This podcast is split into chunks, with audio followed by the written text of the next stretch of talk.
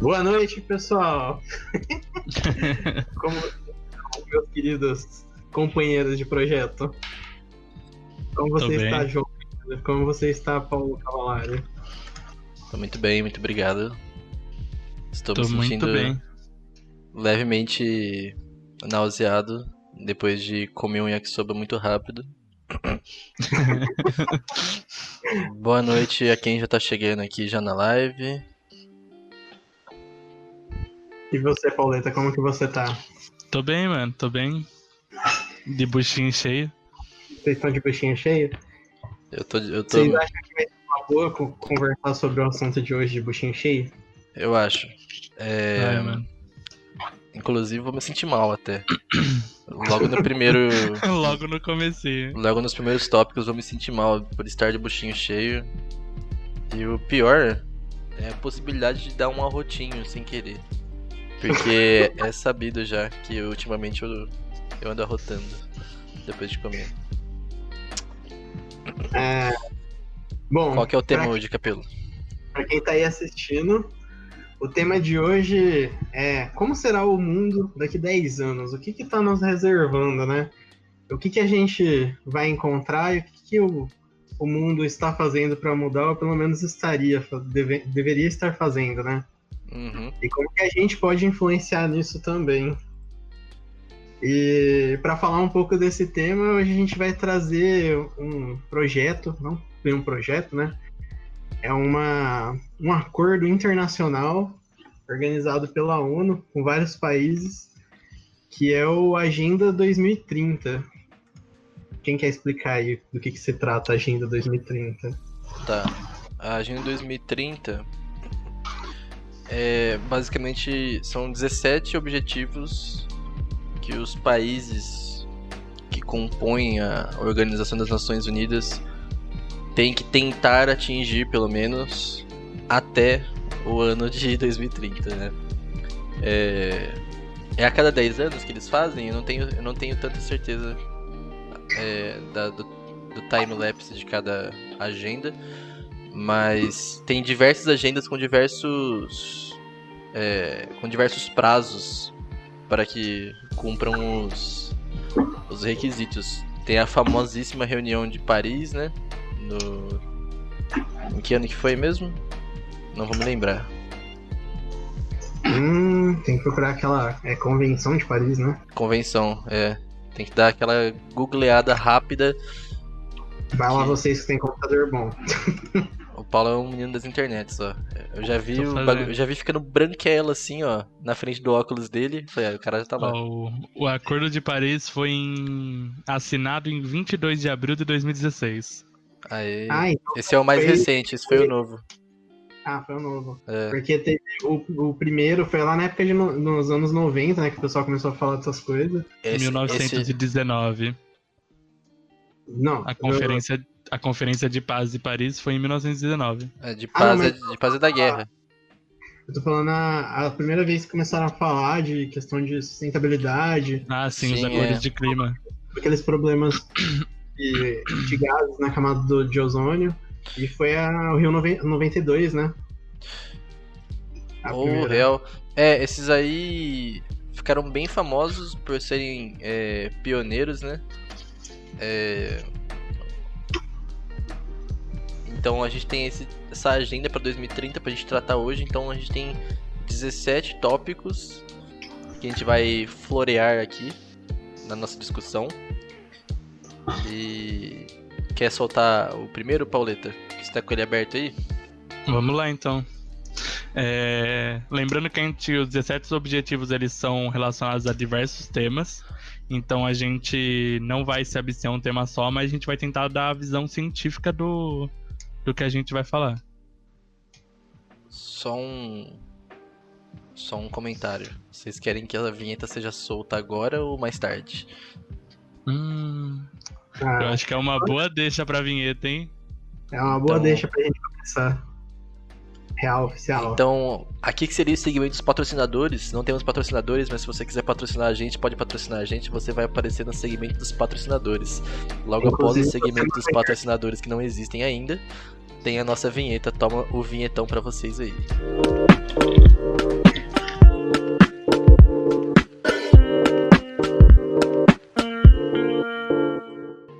Maravilhoso, voltamos. Nossa vinheta. Agora é oficial, começou o nosso episódio. O... Manda Então, braba. Pauleta. É, como eu tava falando, são vários temas de diversos, são vários objetivos, 17 no caso, de vários temas, é, entre eles sustentabilidade, meio ambiente, é, tanto de cunho social quanto de cunho ambiental, é, quanto de cunho político e econômico. E a gente vai começar com o primeiro objetivo da Agenda 2030, que é a, erradicação da pobreza. Muito bem. Vou É, até ler o subtítulo. Que o subtítulo é bonito. Acho que já dá pra falar que, como são vários objetivos, a gente tentou juntar alguns em blocos, né? Pra tratar junto. Então a gente vai tratar no- não na ordem que eles estão definidos, mas vamos falar aqui pra vocês. Então vai, erradicação da pobreza. O que, que você ia falar, João Cândido? Eu Poxa. estava falando que eu ia ler o subtítulo porque o subtítulo é muito bonito. O subtítulo é o seguinte, ó. Preparem para, preparem-se para sentir o a força de vontade da ONU agora. Acabar com a pobreza em todas as suas formas, em todos os lugares. Tá aí uma agenda interessantíssima. E é possível? Possível tudo é, né? Quase tudo, no caso. Tudo é. Jeff Bezos já acabou com a fome do mundo hoje? Não. Não É, decidiu tem, um ainda. dado inter- tem um dado interessante que a ONU traz, né? Que a erradicação da pobreza em dois- até 2015 ela tinha sido, a pobreza no caso, ela tinha sido reduzida significa- significativamente, né? Mas atualmente a gente tem mais de 700 milhões de pessoas vivendo com 1 dólar e 90 cents por dia. E mais da metade da população global vive com apenas 8 dólares por dia. Show. 8 dólares. Lembre-se que você, o, a, você, telespectador ou ouvinte, pode estar incluso. Embora pareça absurdo. 8 dólares e aí é, é, é quase 50 reais, tá? Então é, é muito possível que seja uma realidade grande no Brasil, ainda mais que a gente gosta de delimitar uma classe média que é muito fictícia aqui. Aqui no Brasil você tem um iPhone e você é classe média, né? Basicamente. E isso não. Isso não tá nem próximo de ser a realidade. Às vezes a pessoa tem. Sim. E lembrando que esse valor que a ONU estabelece, ele é referente a tudo. Então, moradia, alimentação, lazer, vestimenta, tudo que uma pessoa precisa para viver, ele tem que, ele tá dentro desse, desse valor. É, se Show. parar pra pensar, quem paga, sei lá, 600 reais de aluguel por mês, daria quanto em 30 dias? 50? Não, 5 por dia? É isso? Exato. 5 Dois por reais por dia, não é? Não. É, perdão.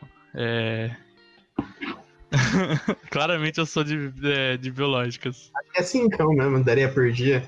É 5, vai só pra isso, tem conta, tem alimentação. E o pessoal que tá ali abaixo de 1 dólar e 50, né, que você falou, Dá 20 reais, capelo. tem pra 20 reais por dia? Por É, dia? 600 dividido por 30 dias, 20 reais. Nossa, que conta que eu fiz então? Conta é é, nossa, é verdade, mas. Bom, enfim. É, é programa ao vivo dá nisso.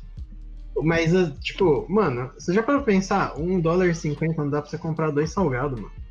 É. O bagulho é- Ah, É uma. É bem crítico essa situação, realmente.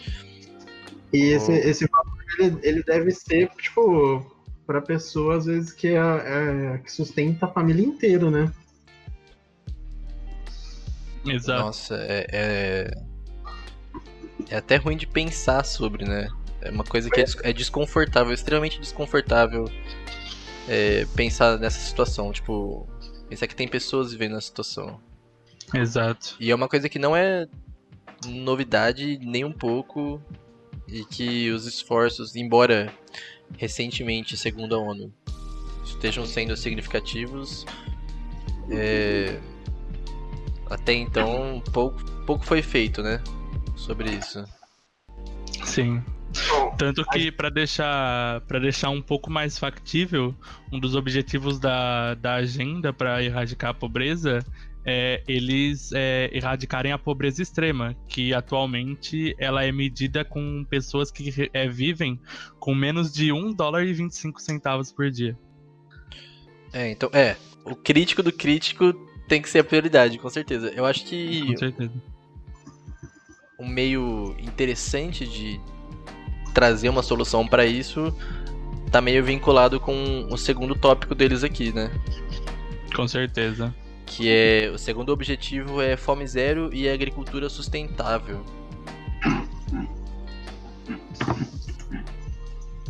É, o subtítulo é Acabar com a fome, alcançar a segurança alimentar e melhoria da nutrição e promover a agricultura sustentável. É, nesse tópico já dá para a gente discorrer sobre várias coisas, desde o quanto é, o quanto os tópicos é, posteriores que a gente vai falar influencia nisso, até a questão de a crescente produção de alimentos de forma desenfreada e sem visando apenas na produção, sem visar na, na saúde de quem está quem tá se alimentando, alimentando, né? Muito bom. É... Então o objetivo é acabar com todas as formas de malnutrição até 2030. Garantir que todas as pessoas, especialmente crianças, tenham acesso suficiente a alimentos nutritivos durante todos os anos. É, aí, todos esses objetivos eles têm uma seção de metas para serem cumpridas. É, a meta 2A, que eu acredito seja a primeira meta, ou é a 2.1, é um pouco confuso o jeito que está organizado aqui. A 2A é aumentar o investimento, inclusive por meio do reforço da cooperação internacional, a infraestrutura rural, pesquisa e extensão de serviços agrícolas, desenvolvimento de tecnologia e os bancos de genes de plantas e animais, de maneira a aumentar a capacidade de produção agrícola nos países em desenvolvimento, em particular nos países de menor desenvolvimento relativo. É, então, essa, o objetivo desse Fome Zero, o Brasil não está excluído dele. Embora o Brasil não esteja mais no mapa da pobreza. Da pobreza não, da fome, né? Sim. É... Ainda mais sendo um país que produz muito na agricultura, é muito importante que a nossa agricultura seja sustentável. É, é legal lembrar também que a gente alimenta grande parte do mundo com a agricultura brasileira. Então é de extrema importância que seja sustentável a agricultura aqui, para que a gente tenha um futuro, não vou dizer brilhante, mas um futuro no mínimo um pouco mais Promissor. é, confortável e, e garantido, como nação também, não só para humanidade no todo, né? Vocês têm alguma coisa tava- mais a dizer? Eu tava pensando aqui, a gente tinha relacionado esses dois primeiros, esses dois primeiros temas, dois primeiros objetivos, com também o objetivo 3 e o, e o 6, que é o saúde e bem-estar e saneamento básico com água potável para todo mundo, né? Eu acho que de uma maneira geral, esses quatro objetivos eles estão aí para buscar assim o mínimo da dignidade humana, né? Com certeza.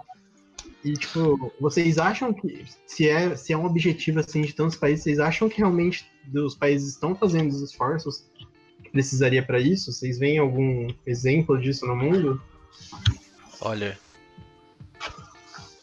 eu acho que os países subdesenvolvidos, né, os países do terceiro mundo, é, a gente não tem nem tanta informação sobre a política interna deles, né, é, no dia a dia, mas dos países extremamente desenvolvidos, eu não vejo nada além do que projeto de caridade, assim, ainda mais de pessoas ricas. É, a gente tem muito projeto hoje em dia. O Bill Gates, ele tá construindo uma figura pública é, de filântropo muito forte nos últimos anos. Mas no final das contas, não passa de caridade o que ele tá fazendo ali e ele tinha ele tem poder de fogo para fazer muito mais do que faz ali, né? Com certeza.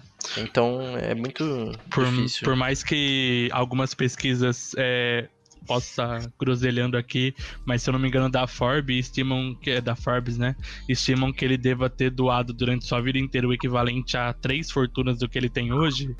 Porém, é, se ele tem essa fortuna, ele podia fazer muito mais do que ele está fazendo, com certeza.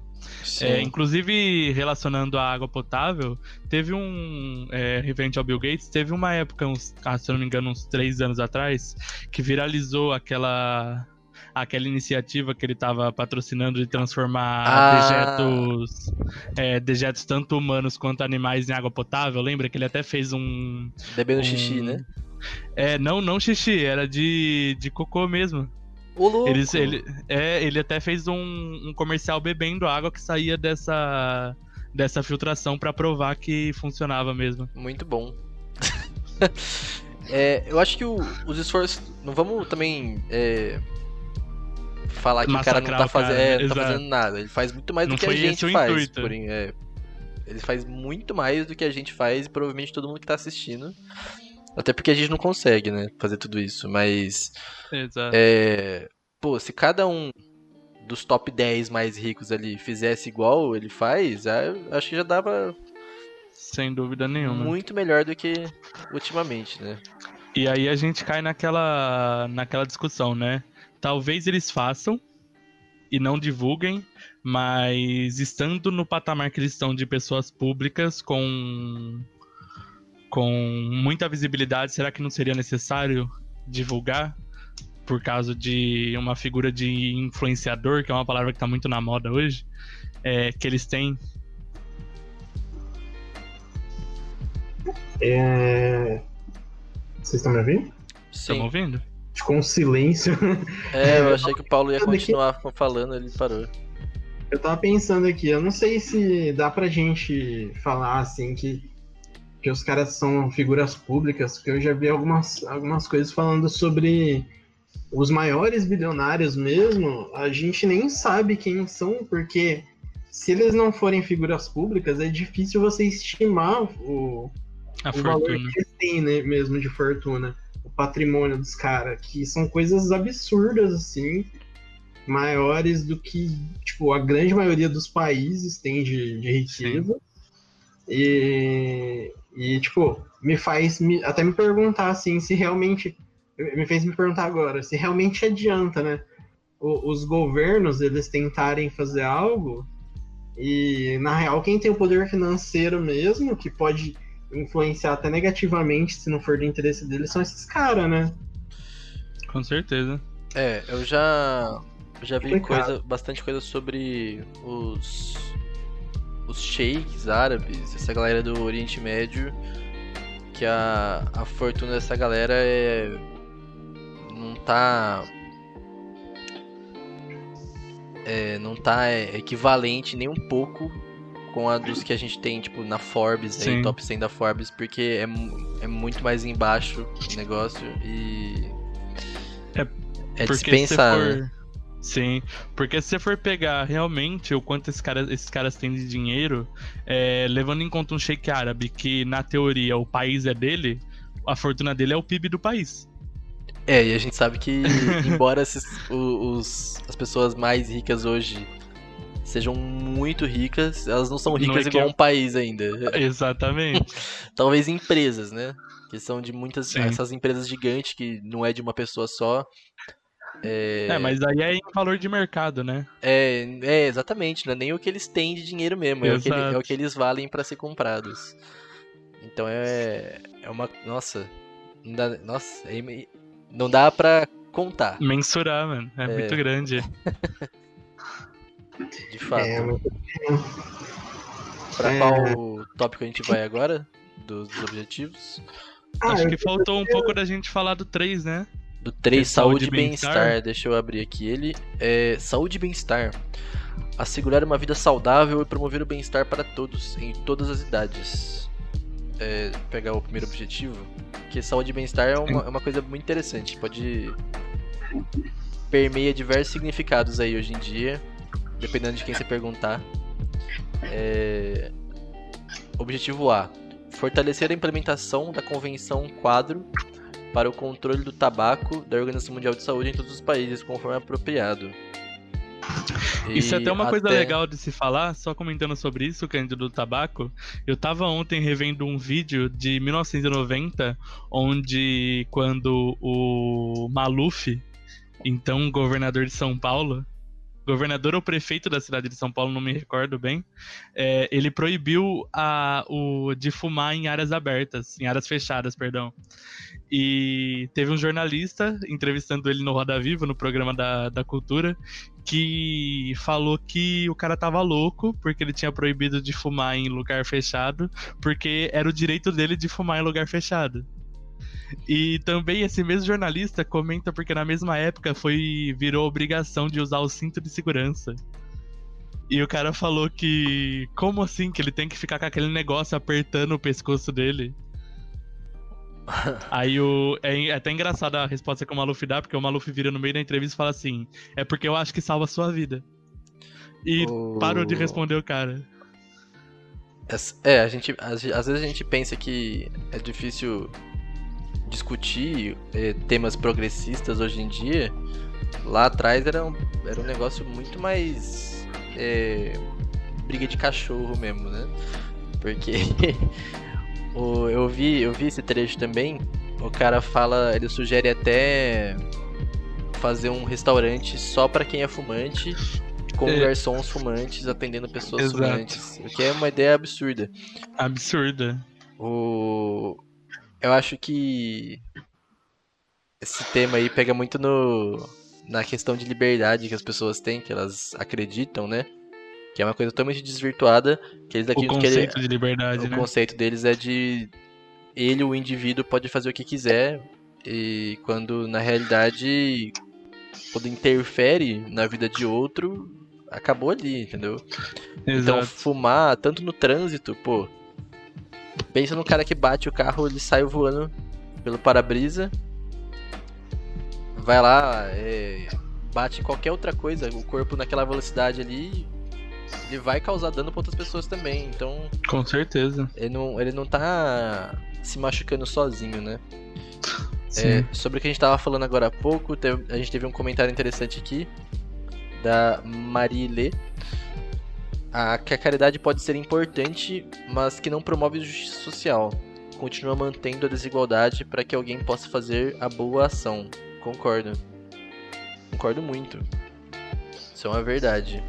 É, inclusive, isso muitas vezes é, é distorcido, né? Para aquela para aquele famoso conto da meritocracia, que é uma coisa que tinha que ser combatida pela ONU. É, Meta pro, pro Agenda 2040. é, acabar com o Acabar. conceito de meritocracia. Sim. Essa O, daí vai vir acabar com os. E se tem alguém no chat aí que, que acha a meritocracia um negócio que faz sentido, é, pode vir conversar com a gente no privado, mas você não mereceu, você só conseguiu porque você tá num, num estado de privilégio dentro da sociedade. Então, se bote pode- no seu lugar de privilégio. pode pode que- guardar pode guardar esse assunto pro pro finalzinho que a gente abre para questões diversas, tá? E aí a gente discute aqui tranquilo.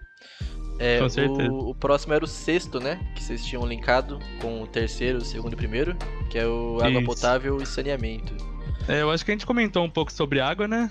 Sim. Já. É, no caso da água potável e saneamento, é assegurar a disponibilidade e gestão sustentável da água e saneamento para todos. O que é uma coisa que é, é muito difícil ainda em algumas regiões de Bem obter água potável.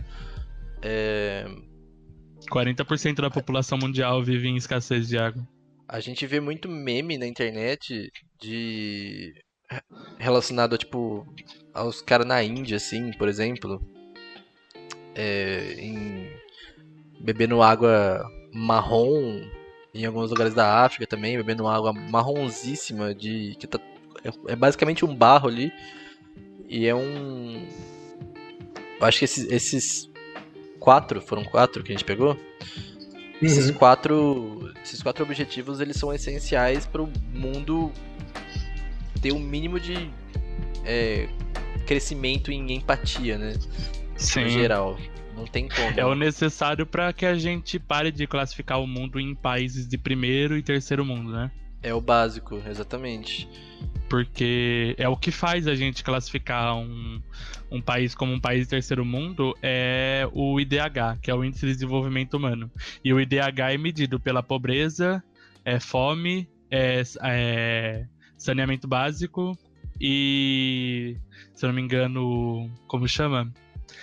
idade média que se vive, como que é o nome disso? É expectativa é. de vida. Expectativa de vida, isso. Isso, muito bom. É... Para hum. qual vamos agora? Vamos pro 4 ou... Isso, vamos fazer um link entre o 4 e o. entre educação e desigualdades. Show. Inclusive. Muito emocionante para algumas pessoas falar sobre educação e desigualdade. É, o objetivo 4 da ONU para 2030 é educação de qualidade. Então, assegurar educação inclusiva e equitativa de qualidade e promover oportunidades de aprendizagem ao longo da vida para todos. É, tem um resuminho deles aqui que desde os anos 2000 teve um progresso considerável na promoção ao acesso à educação. E eles querem um foco além da educação básica para todos os níveis de educação serem contemplados no Objetivo de Desenvolvimento Sustentável, enxergando como fundamental a promoção da educação inclusiva, igualitária e baseada nos princípios de direitos humanos e desenvolvimento sustentável. Eu acho que isso ainda para 2030 é eu acho difícil, bem difícil, bastante difícil, bem acho difícil. utópico. Inclusive teriam que ter começado a fazer um movimentações de diversos países juntos para para esse fim há tempos atrás para conseguir atingir em 2030. Eu acho que algo algo recente assim é um, é um prazo Sim. muito apertado, né?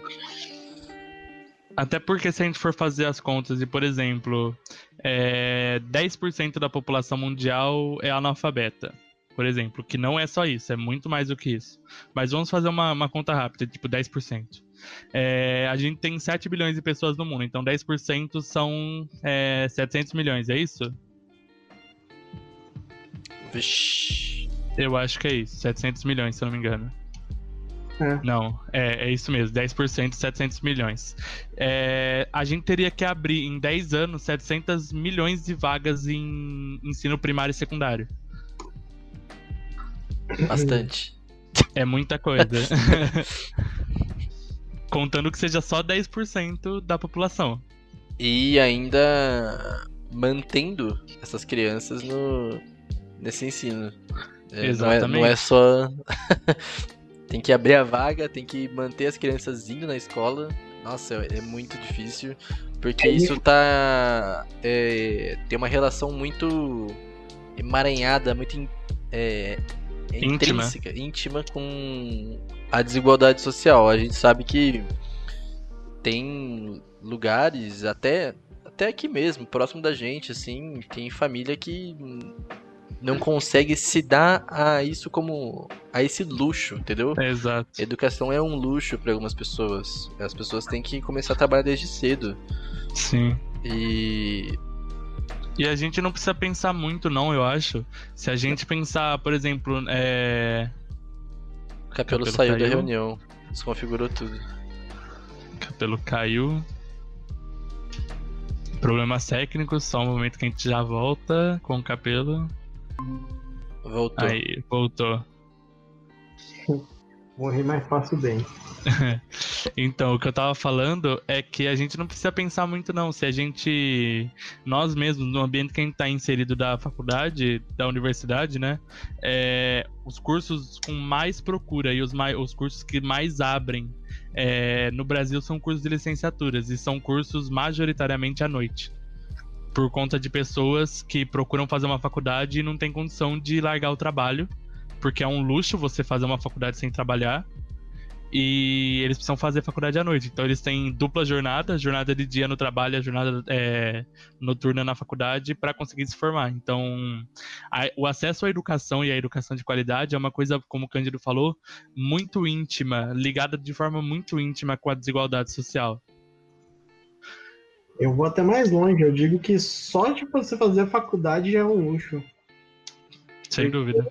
Quase não tem assim auxílio, né? Você vê a, a briga que o, é, os centros acadêmicos têm, né, com as universidades públicas para ter auxílio, para ter essa manter as pessoas na faculdade, né? Com certeza. É bem complicado. Bom, então no objetivo 10 deles aqui, que é a redução da desigualdade, é, reduzir a desigualdade dentro dos países e entre eles. Uh, o primeiro parágrafo deles aqui eu acho é interessante a gente ler porque é, é bom. É, o mundo é mais desigual hoje do que em qualquer momento da história desde os anos 40. Que é quando o nosso capitalismo moderno meio que decolou muito, né? Decolou é, a época que os Estados Unidos meio que tá na, na frente aí, né? Sim. A desigualdade de renda e na distribuição da riqueza dentro dos países tem disparado, incapacitando os esforços de alcance dos resultados do desenvolvimento e de expansão das oportunidades e habilidades das pessoas, especialmente dos mais vulneráveis. É, a desigualdade é um problema absurdamente é, mundial, assim. Tá? É, Com certeza. A gente pensa aqui no Brasil às vezes e você pensa, ah, pô, o homem mais rico do Brasil, ele não tem 3 bilhões de dólares de riqueza. Só que, amigo, você provavelmente tem o, o seu carro ou uma casa ou às vezes nenhum dos dois, entendeu? E você nem consegue contar até o que esse cara tem. E desse cara, pros mais ricos do mundo, é uma. é, é, muito, é muito diferente também. O, o Jeff Bezos, ele é. Se eu não me engano, ele tem. Acho que a soma dos três que seguem ele na lista dos mais ricos do mundo. Então é, é uma desigualdade já dentro da desigualdade, sabe? É, Exato. É um, é um bagulho absurdo. A, a, o dinheiro dessas pessoas cresce de forma exponencial. Durante a pandemia, eles enriqueceram como nunca antes também. O que é loucura, porque um monte de gente, aqui no Brasil mesmo, um monte de gente ficou à beira da miséria aí, sabe? É, um monte de gente ficou à beira da miséria, um monte de gente perdeu emprego, entendeu? teve que usar economias, teve que pegar auxílio e o essa galera aí, os caras enriqueceram as custas basicamente do sofrimento que todo mundo teve esse ano. Então é um negócio que me deixa louco, mano. É um negócio que, é um negócio que me deixa louco. Eu não entendo por que, que esses caras estão andando tranquilo por aí. Quando um Elon Musk Sim. da vida vem e comenta no Twitter dele que tal eleição devia ter ocorrido de tal forma porque é o jeito que ele queria para poder dar para poder auxiliar no, nos projetos pessoais dele de ficar mais rico. Só para vocês terem uma ideia, o Jeff Bezos em 1 de janeiro ele tinha 115 milhões, 115 bilhões de dólares de fortuna de fortuna avaliada. Em 26 de agosto a fortuna dele já era de 200,4 bilhões. Nossa, mano. Tá ligado? Nossa, velho. É lógico que, lógico que isso tem uma relação muito alta com o crescimento do streaming, por as pessoas estarem dentro de casa, a valorização das, das, das ações da Amazon por conta das compras ocorrerem muito pela internet, a assinatura do Amazon Prime e tal, e tal, e tal. Mas são 100 bilhões, né? Não, é muita coisa, mano. É, e tipo, todo mundo com pouco dinheiro. É, quais vão ser os. O, o, o comércio que vai, vai conseguir oferecer as melhores ofertas? Vai ser as grandes empresas, né? Então, Com você certeza. tá, se você tá contando seu dinheiro pra comprar um pacote de arroz que tá quase cinquentão, tá ligado? Você não vai querer comprar o que você precisa no, no pequeno produtor que vai estar mais caro, infelizmente. Sim. Exato. É, E não, aí só, só estimula essa desigualdade, né? não tem, não tem como competir de jeito nenhum. É... O capitalismo é uma ilusão aí, pra você que acredita. Porque quem tá da perspectiva desses caras simplesmente não tem jogo contra, Não contra tem. quem tá pequeno. A gente consegue até relacionar né, a desigualdade com a agricultura sustentável. Porque hoje a agricultura sustentável ela é promovida por pequenos produtores, em sua maioria, né?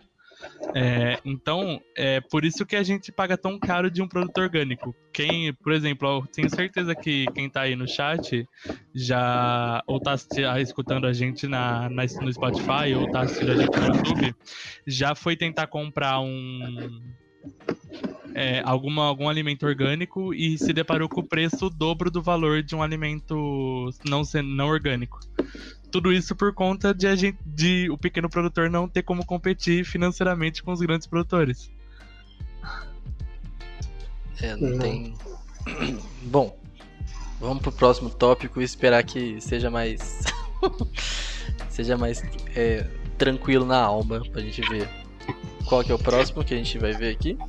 O próximo, ele é bem complicado da gente falar, porque na maioria dos casos não vai ser nosso local de fala. Nosso local de fala seria entre nós mesmos, Sim. mas seria a igualdade de gênero. Por que, que é tão importante para 2030 isso aí, hein? Conta aí pra nós qual é o objetivo. Bom, é, levando em consideração que a gente corre sérios riscos de falar alguma coisa descabida por não ter. Por, por literalmente não ter noção dos nossos próprios Exato. privilégios. Até porque, só pra contextualizar, todo mundo aqui é hétero, é, a gente é homem cis, eu e o Capelo a gente é homem branco, então. E o Cândido ele é. Ele é tem descendência indígena, mas acaba usufruindo dos privilégios também, um pouco. É, eu sou. Então a gente não tem muito lugar de fala nisso. É, Por isso que o Cândido deixou claro que a gente pode falar alguma besteira. sim, no meu Sim, RG. do No meu, é, no meu, no meu- no meu RG eu sou, eu sou branco, né? No RG não, né? Mas na- no cadastrinho lá. É, alcançar a igualdade de gênero e empoderar todas as mulheres e meninas. Aí tem. Não tem tantos parágrafos nesse aqui, então eu acho até válido a gente ler aqui pra galera. A igualdade de gênero não é apenas um direito humano fundamental, mas a base necessária para a construção de um mundo pacífico, próspero e sustentável. O esforço de alcance do ODS 5, que é o é o esse acordo aí, é transversal a toda a agenda de 2030 e reflete a crescente evidência de que a igualdade de gê- de gênero tem efeitos multiplicadores multiplicadores, multiplicadores foi esquisito demais. Perdão pelo perdão pelo vacilo aí todo mundo. No desenvolvimento sustentável. Muitos avanços em termos de assegurar melhores condições de vida a mulheres e meninas são um importante legado dos ODM.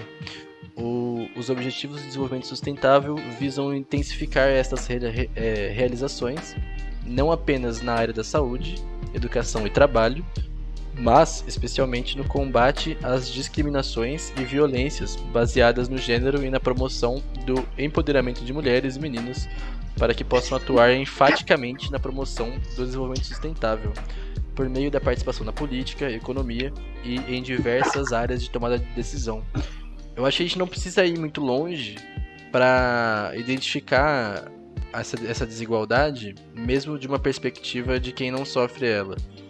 É, Porque essa ainda é uma das mais nítidas, né? Na nossa sociedade, junto com é, a, a discriminação de orientação sexual. E. Pô, o primeiro exemplo que me, que me vem na cabeça já é em The Crown. Pra quem assiste bastante Netflix, The Crown é aquela série sobre a família real lá da Inglaterra. E o. A atriz que faz a Rainha Elizabeth, ela ganhava menos que o cara que fazia o marido dela, que ele é um personagem, tipo, secundaríssimo, tá ligado? Ele, ele, é, ele é importante, tipo, em alguns momentos da história, mas no geral ele aparece muito pouco comparado a ela. Ela aparece o tempo todo. O tempo de tela é tem uma discrepância assim ridícula. E o cara ganhava mais do que ela para fazer a série. Não faz o menor sentido, sabe? Nas duas temporadas ainda. Isso que é uma coisa. Quando você Eu acho ver... que Uhum. Que hoje a gente tá desconstruidão, mas tipo, a gente consegue enxergar melhor os nossos privilégios e tal. E a gente identifica que realmente existe uma desigualdade. O, o que, o que é difícil é a gente ver o, o quão fundo é o buraco, né, mano? Sem a gente estar tá no lugar da pessoa. Sim. Com certeza. É, a gente saber... ver esses exemplos já é absurdo, cara. E são, são coisas assim. É, é, é Isso num, isso num cenário que, mesmo com desigualdade, ela tava ganhando muito bem, né? Então, Sim. Para saber realmente como é, só, tá, só estando na pele da pessoa, né? É, sem querer pisar em ovos aqui, mas é, eu acho que um dos é, eu acho que um dos grandes problemas assim dessa desigualdade de gênero, né, é, é o fato de que isso, cara, isso mantém o, o é, essa a formação, a conformação social, né? Essa, essa, ideia de que a mulher vai ter um papel é, que ela tem que seguir e tipo fica difícil da, das mulheres irem contra isso, justamente porque elas vão ter menos oportunidades, né? Então elas vão, de certa forma, ter menos relevância para o mundo da forma que ele é. Exato. Então, tipo, é, é, é difícil, cara, porque é um negócio que se auto. É, se autoalimenta, né, mano? É, a gente caiu num ciclo, né? A gente meio que já se tornou é, não perpétuo, porque o perpétuo é, você não consegue quebrar, mas é um negócio muito difícil de a gente. De um ciclo é um, é um ciclo muito difícil de a gente conseguir quebrar. Porque a partir do momento que a gente tem é, uma mulher com, por exemplo, falando direto aqui, uma mulher que, na visão da sociedade, tem que ficar em casa, cozinhar para o marido e cuidar das crianças, é, como que ela vai conseguir ter uma, por exemplo, uma formação, é, uma formação universitária, que hoje a gente já viu que, que a gente consegue ver que é, que é, é crescente, isso é uma coisa boa, mas é, ela, como ela vai ter uma formação universitária e conseguir se desenvolver a ponto de é, não perceber, porque eu acredito que a maioria das mulheres conseguem perceber isso, mas é, perceber que ela tá numa posição que ela não deveria estar, tá, só por ser mulher, e conseguir ir contra o sistema. É, ter uma liberdade econômica para conseguir fazer isso, porque senão a gente cai naquilo de ah, eu não posso, não posso ser como eu já ouvi várias vezes, eu não posso ser feminista porque senão porque é meu marido que me banca. Então, tipo, é uma coisa muito complicada da gente quebrar, mas é, acredito que a gente tá melhorando muito nisso. O mundo tá se desenvolvendo muito nessa, nessa área por conta das, das mulheres e dos, e dos, é, dos LGBTs que estão dando a cara a tapa é, para mudar o que tá acontendo. É, pelo menos na nossa realidade está acontecendo isso, né? Tem que lembrar é, sim, que exato. vários lugares do mundo é, tá bem diferente daqui do Brasil. E olha Com que certeza. aqui não tá bom, né? Bom, é, os movimentos recentes, né, da, do meio da década para cá, começaram a fazer muito barulho recentemente, né? É, isso é bom porque esse barulho gera muito incômodo e o incômodo vai trazer um atrito inevitável.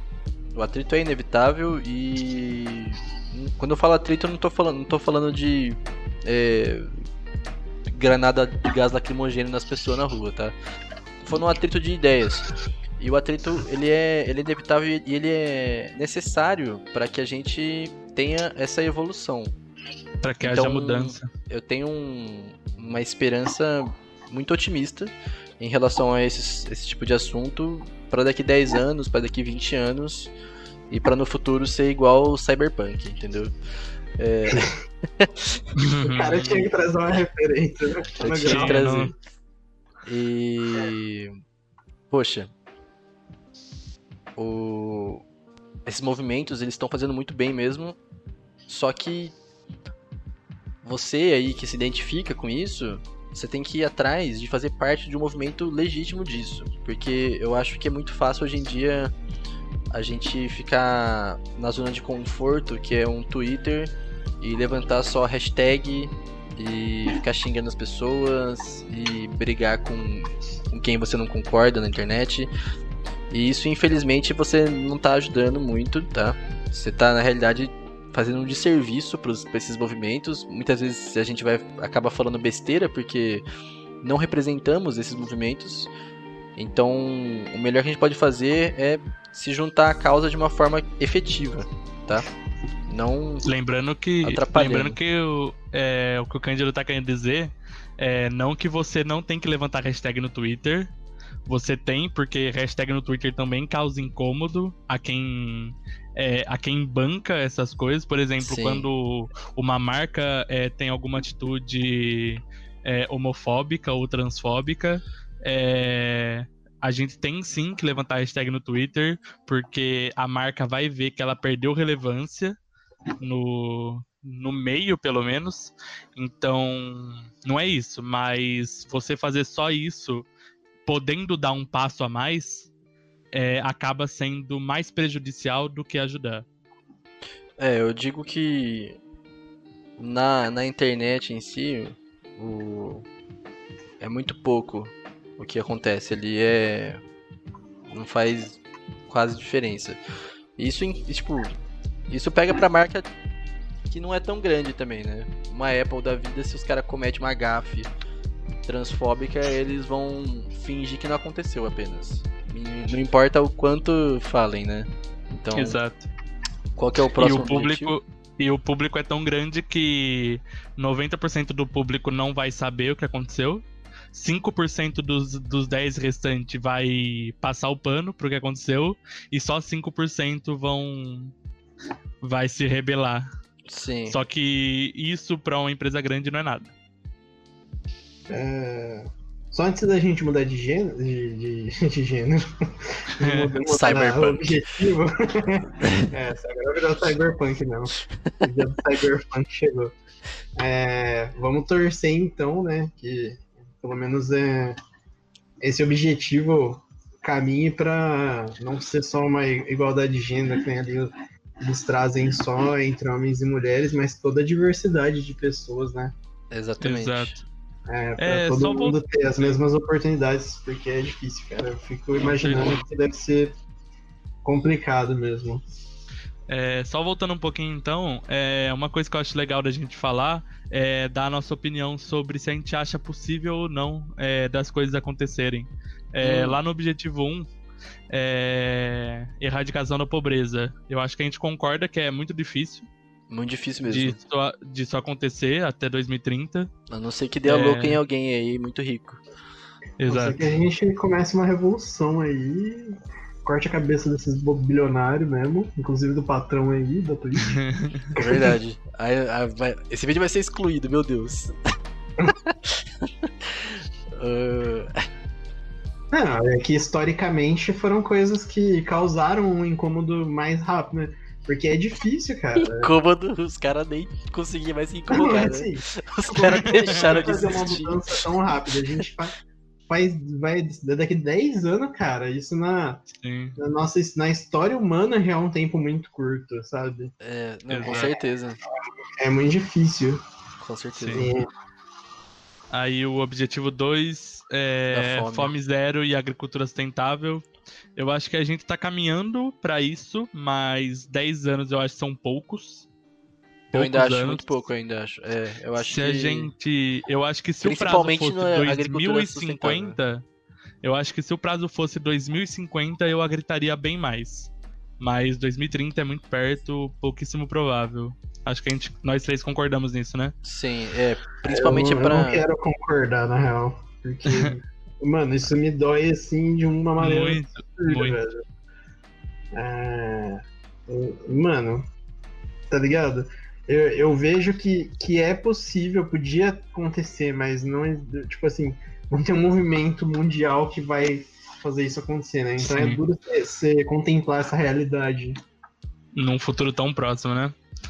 É, e aí a gente cai naquilo que a gente falou no começo, né? De se sentir mal por estar de buchinho cheio. Exatamente, É. não, com certeza. É, quando a gente para pra pensar nesse- nessas coisas, é muito difícil. É um exercício muito é, cruel, assim, consigo mesmo. Porque é fácil, com todo o entretenimento que a gente tem no dia a dia, com ocupações de trabalho, de estudo que tem no dia a dia, a gente se fechar no nosso casulinho ali de mundo e não pensar no exterior, sabe? Porque, pô, se um cachorro morrer na sua frente, na minha frente eu sei que eu ia chorar, tá ligado? Na de vocês eu acho que também, talvez. Depende, às vezes não. Chega e tá morto já e talvez não chore, né? Mas. Mas se o cachorro morrer na sua frente, você vai, você vai dar uma chorada porque aquele cachorro morreu. E aí, tipo, imagina se uma criança morre na sua frente de fome. Eu ia ficar devastado. ia- É um negócio que ia mudar minha vida pra sempre.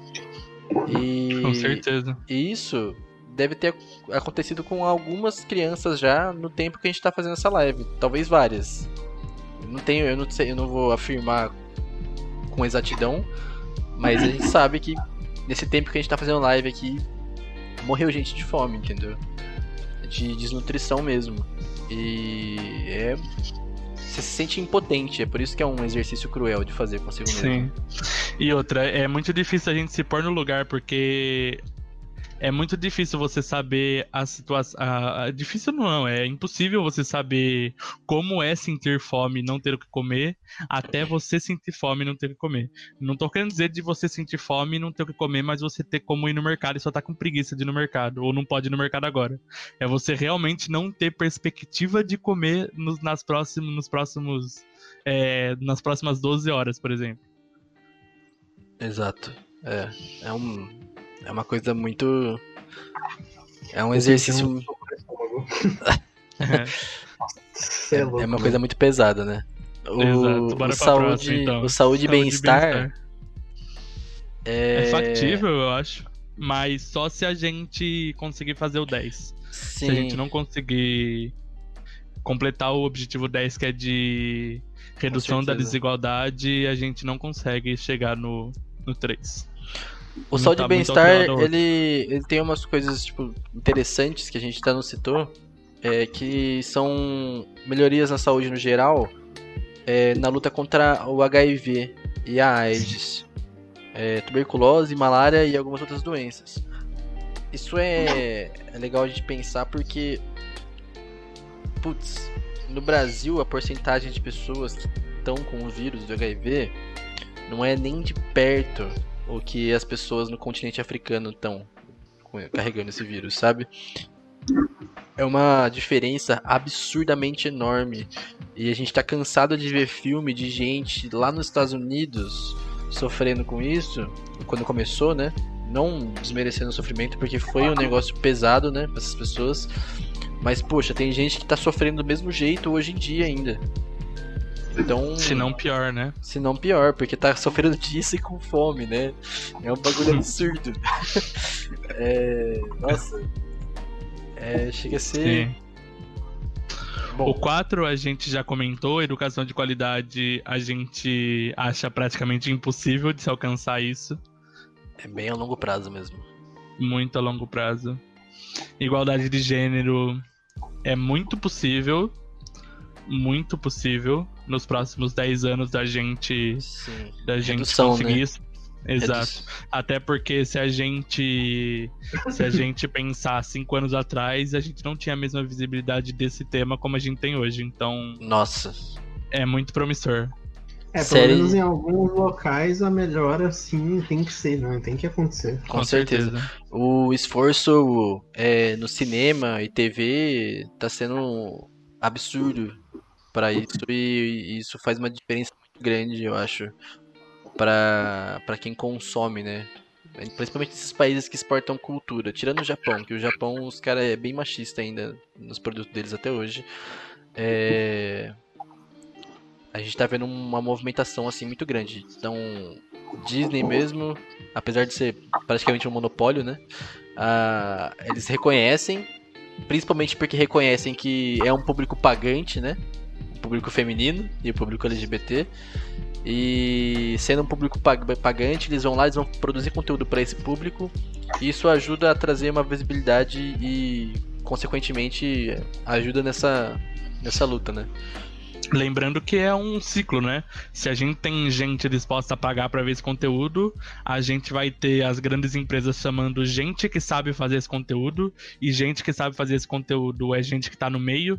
Então a gente com- começa a ter oportunidades para essas pessoas, é, com um elenco, por exemplo, falando de filmes diretamente. A gente começa a ter diretores que entendem da, da causa LGBTs, é, que estão no meio, no meio LGBT, a gente começa a ter elenco LGBT trabalhando nisso e a gente começa a dar visibilidade para isso, mais pessoas se identificando com isso, então a gente acaba gerando um ciclo que a gente espera que esse ciclo se perpetue, como até hoje, até é, hoje a gente tem o ciclo do machismo per, perpé- se perpetuando na, na sociedade. Muito bem dito, Paulo. Objetivo 6, então, água potável e saneamento.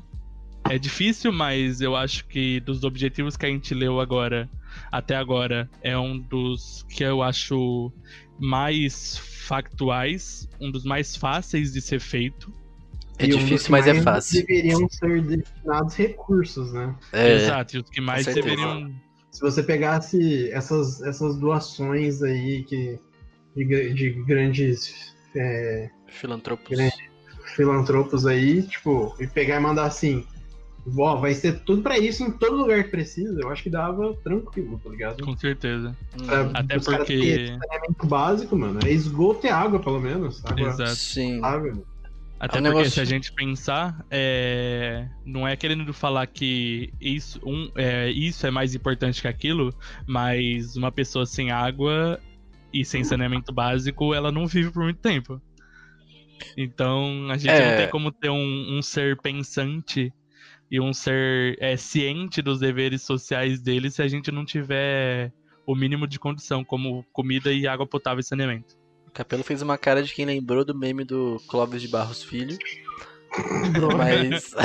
É que ele falou do jeito aí. É, mas, Mas- é bom, é bom a gente dar uma. uma porque o assunto é pesado, mano. É, o, no caso de importância, o, o negócio é que a gente tem aqui, é, no caso, igualdade de gênero em relação a, outras, a outros temas aqui, em, em outros temas também, quando a gente coloca de frente com erradicação de pobreza, com fome, Fome. com água potável, são, Ele se prior- torna muito mais segundo plano, né? é, são prioridades de primeiro mundo, entende? É claro que é, é muito importante também, mas primeiro a gente tem que dar a chance das pessoas viverem com saúde, né? É isso. A gente não, né? A ONU. A gente também, países. se a gente, se a gente for é, secretário da ONU um dia, alguns de nós. Tá, então bora lá deixar um negócio um pouco menos pesado. Bora falar do sétimo objetivo, Muito que é energia acessível e limpa. Tá, é uma coisa muito legal da gente falar, porque é, até hoje a maioria dos métodos de energia que a gente tem são métodos que agridem é, o ambiente. Alguns agridem mais, alguns agridem menos, mas todos são métodos que agridem o ambiente e a gente tem uma crescente nos métodos de geração de energia limpa, que é uma geração renovável, como por exemplo a eólica, a solar, que por mais que não Uhum. sejam tão eficientes e de larga produção e barata, como por exemplo a hidrelétrica, é, a gente tem uma, uma crescente preocupação com isso. Sim. E não é uma realidade hoje, até essa, essas tecnologias, mas no futuro talvez barateie tanto ou talvez seja tão eficiente que seja possível a implementação disso de forma muito ampla, né? Sim. É... O... o subtítulo da energia acessível e limpa é assegurar o acesso confiável, sustentável, moderno e a preço acessível à energia a todos. É... Tem os dados aqui deles. 2000 a 2013, 5% da população, mais de 5% da população mundial obteve acesso à eletricidade. É... Acho que tinha 79%, foi para 84%. Quer dizer que tem gente que não. Até 2013. 15% aí de pessoas que não têm acesso à eletricidade até 2013. Aí para os próximos anos, tendência a aumentar a demanda por energia barata. Contudo, combustíveis fósseis e suas emissões é, de, de gases de efeito estufa provocam mudanças drásticas no clima. Atender às necessidades da economia e proteger o meio ambiente é um dos grandes desafios para o desenvolvimento sustentável. Exatamente. Eu acho que essa, essa, essa frasinha aí é maravilhosa, porque o primeiro eles vêm de atender às necessidades da economia, né? Aí depois vem proteger o meio ambiente. E é por causa que é para proteger o meio ambiente junto é um grande desafio. Quando na realidade devia ser o contrário. A prioridade devia ser proteger o meio ambiente e, enquanto protege o meio ambiente, é fazer o controle de dano na economia. Até porque, poxa, que tipo de pensamento autodestrutivo é esse que tem no mundo inteiro, no modelo econômico que a gente tem, de você consumir tudo o que tem até acabar, sendo que é uma coisa que a sua própria a sua própria vida depende disso. Você não vive sem sem o meio ambiente. Parece um negócio super distante, né, das pessoas, mas você não, literalmente não vive. A condição para nossa vida ocorrer aqui tranquila, pra gente se manter vivo, não tô falando nem de questão de comida, de água, essas coisas. Tô falando condição, tipo, de ingredientes na nossa atmosfera aqui, no nosso ar que a gente respira. É uma coisa tão frágil e que se mudar a gente morre tão rápido também que é. chega a ser ridículo quando você vê. Tipo, a organização que une os países dá prioridade a outra coisa. Para mim aqui eu fico boladinho. Trist, tristão. Digam vocês aí, o que vocês acham? Ah, você vê que, que pra isso é tão importante que você acabou entrando até em mais dois objetivos. Então você vê que são três objetivos que estão no mesmo caminho ali, né? Que seria o décimo segundo, que é o consumo e produção responsáveis, né? Uhum. Então, assegurar padrões de produção e consumo sustentáveis. E o 11, que é o a criação de cidades e comunidades sustentáveis, né? que é você tornar as cidades os assentamentos humanos inclusivos, seguros, resilientes e sustentáveis. Então, tipo, tudo isso está andando de mão dada, né? É, é essa necessidade, porque é o que você falou. Se não tiver ambiente, a gente não vive, né? É, se você não cuidar, se você não tentar mudar é, a forma que a gente explora os recursos naturais hoje, é, a gente vai ter que fazer a agenda, em vez de 10, 10 anos, fazer de 6 em 6 meses. E pra, tipo, pra gente voltar a ter acesso à água, por exemplo, sabe? Hoje a gente, aqui no Brasil, que tem as maiores bacias hidrográficas do mundo, pode correr esse risco de não ter água, né? Tanto que aqui na nossa região mesmo, muitas cidades estão em esquema de rodízio, sendo que, pô, tem água aqui no Brasil, né? É, a gente tá em cima do maior aquífero do planeta. É, é só pra, pra falar, voltar um pouco, a Marie Lê lá, ela, quando a gente tava falando sobre igualdade de gênero, ela falou, quem tava falando que quando a gente põe junto com os outros objetivos como erradicação da pobreza, erradicação da fome, acesso à água potável, a gente tava falando que o é, acaba ficando mais em segundo plano, é, mas ela é, colocou um bom adendo que é bom a gente, é, que vale a gente lembrar, né, que o machismo ele continua matando todo dia. Com certeza a gente a gente tem total ciência disso. É... E é uma coisa que tá tudo é para você ver como tá tudo muito ligado nessa agenda 2030. A gente não consegue sanar uma coisa se a gente não sanar outra.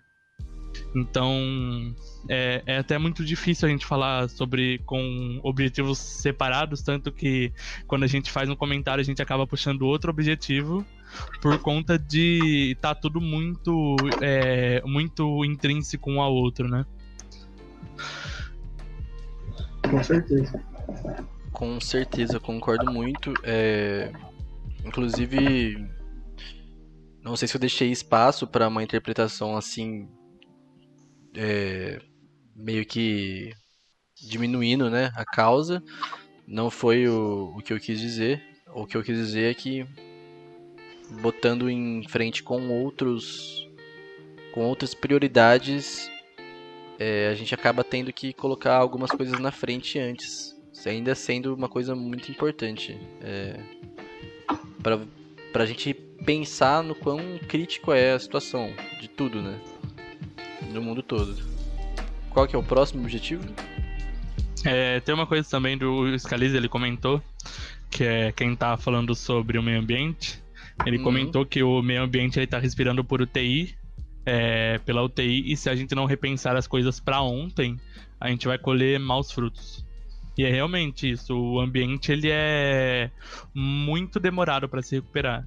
Quanto mais tempo a gente leva para tomar decisões, quanto mais tempo a gente leva para executar ações é, de, de cunho ambiental, a gente mais tempo a gente vai demorar para para começar a ver as, as positividades que as ações estão causando no ambiente. É, porque todo esse tempo que a gente tá. A gente não tá fazendo nada.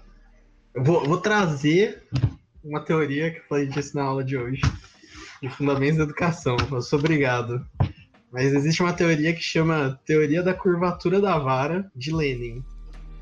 É, o Saviani usa ela. Ele, é, ele usa em outro aspecto, em outro contexto, mas dá muito para falar nesse, nesse, sentido, a teoria do Lenin mesmo. Que é o quê? É, quando você tem uma vara de pesca, é, se tem uma força, um, tipo um peixe, por exemplo, tá puxando para um lado, ele tá puxando para aquele lado. Então, por exemplo, o mundo, ele tá puxando para aquele lado.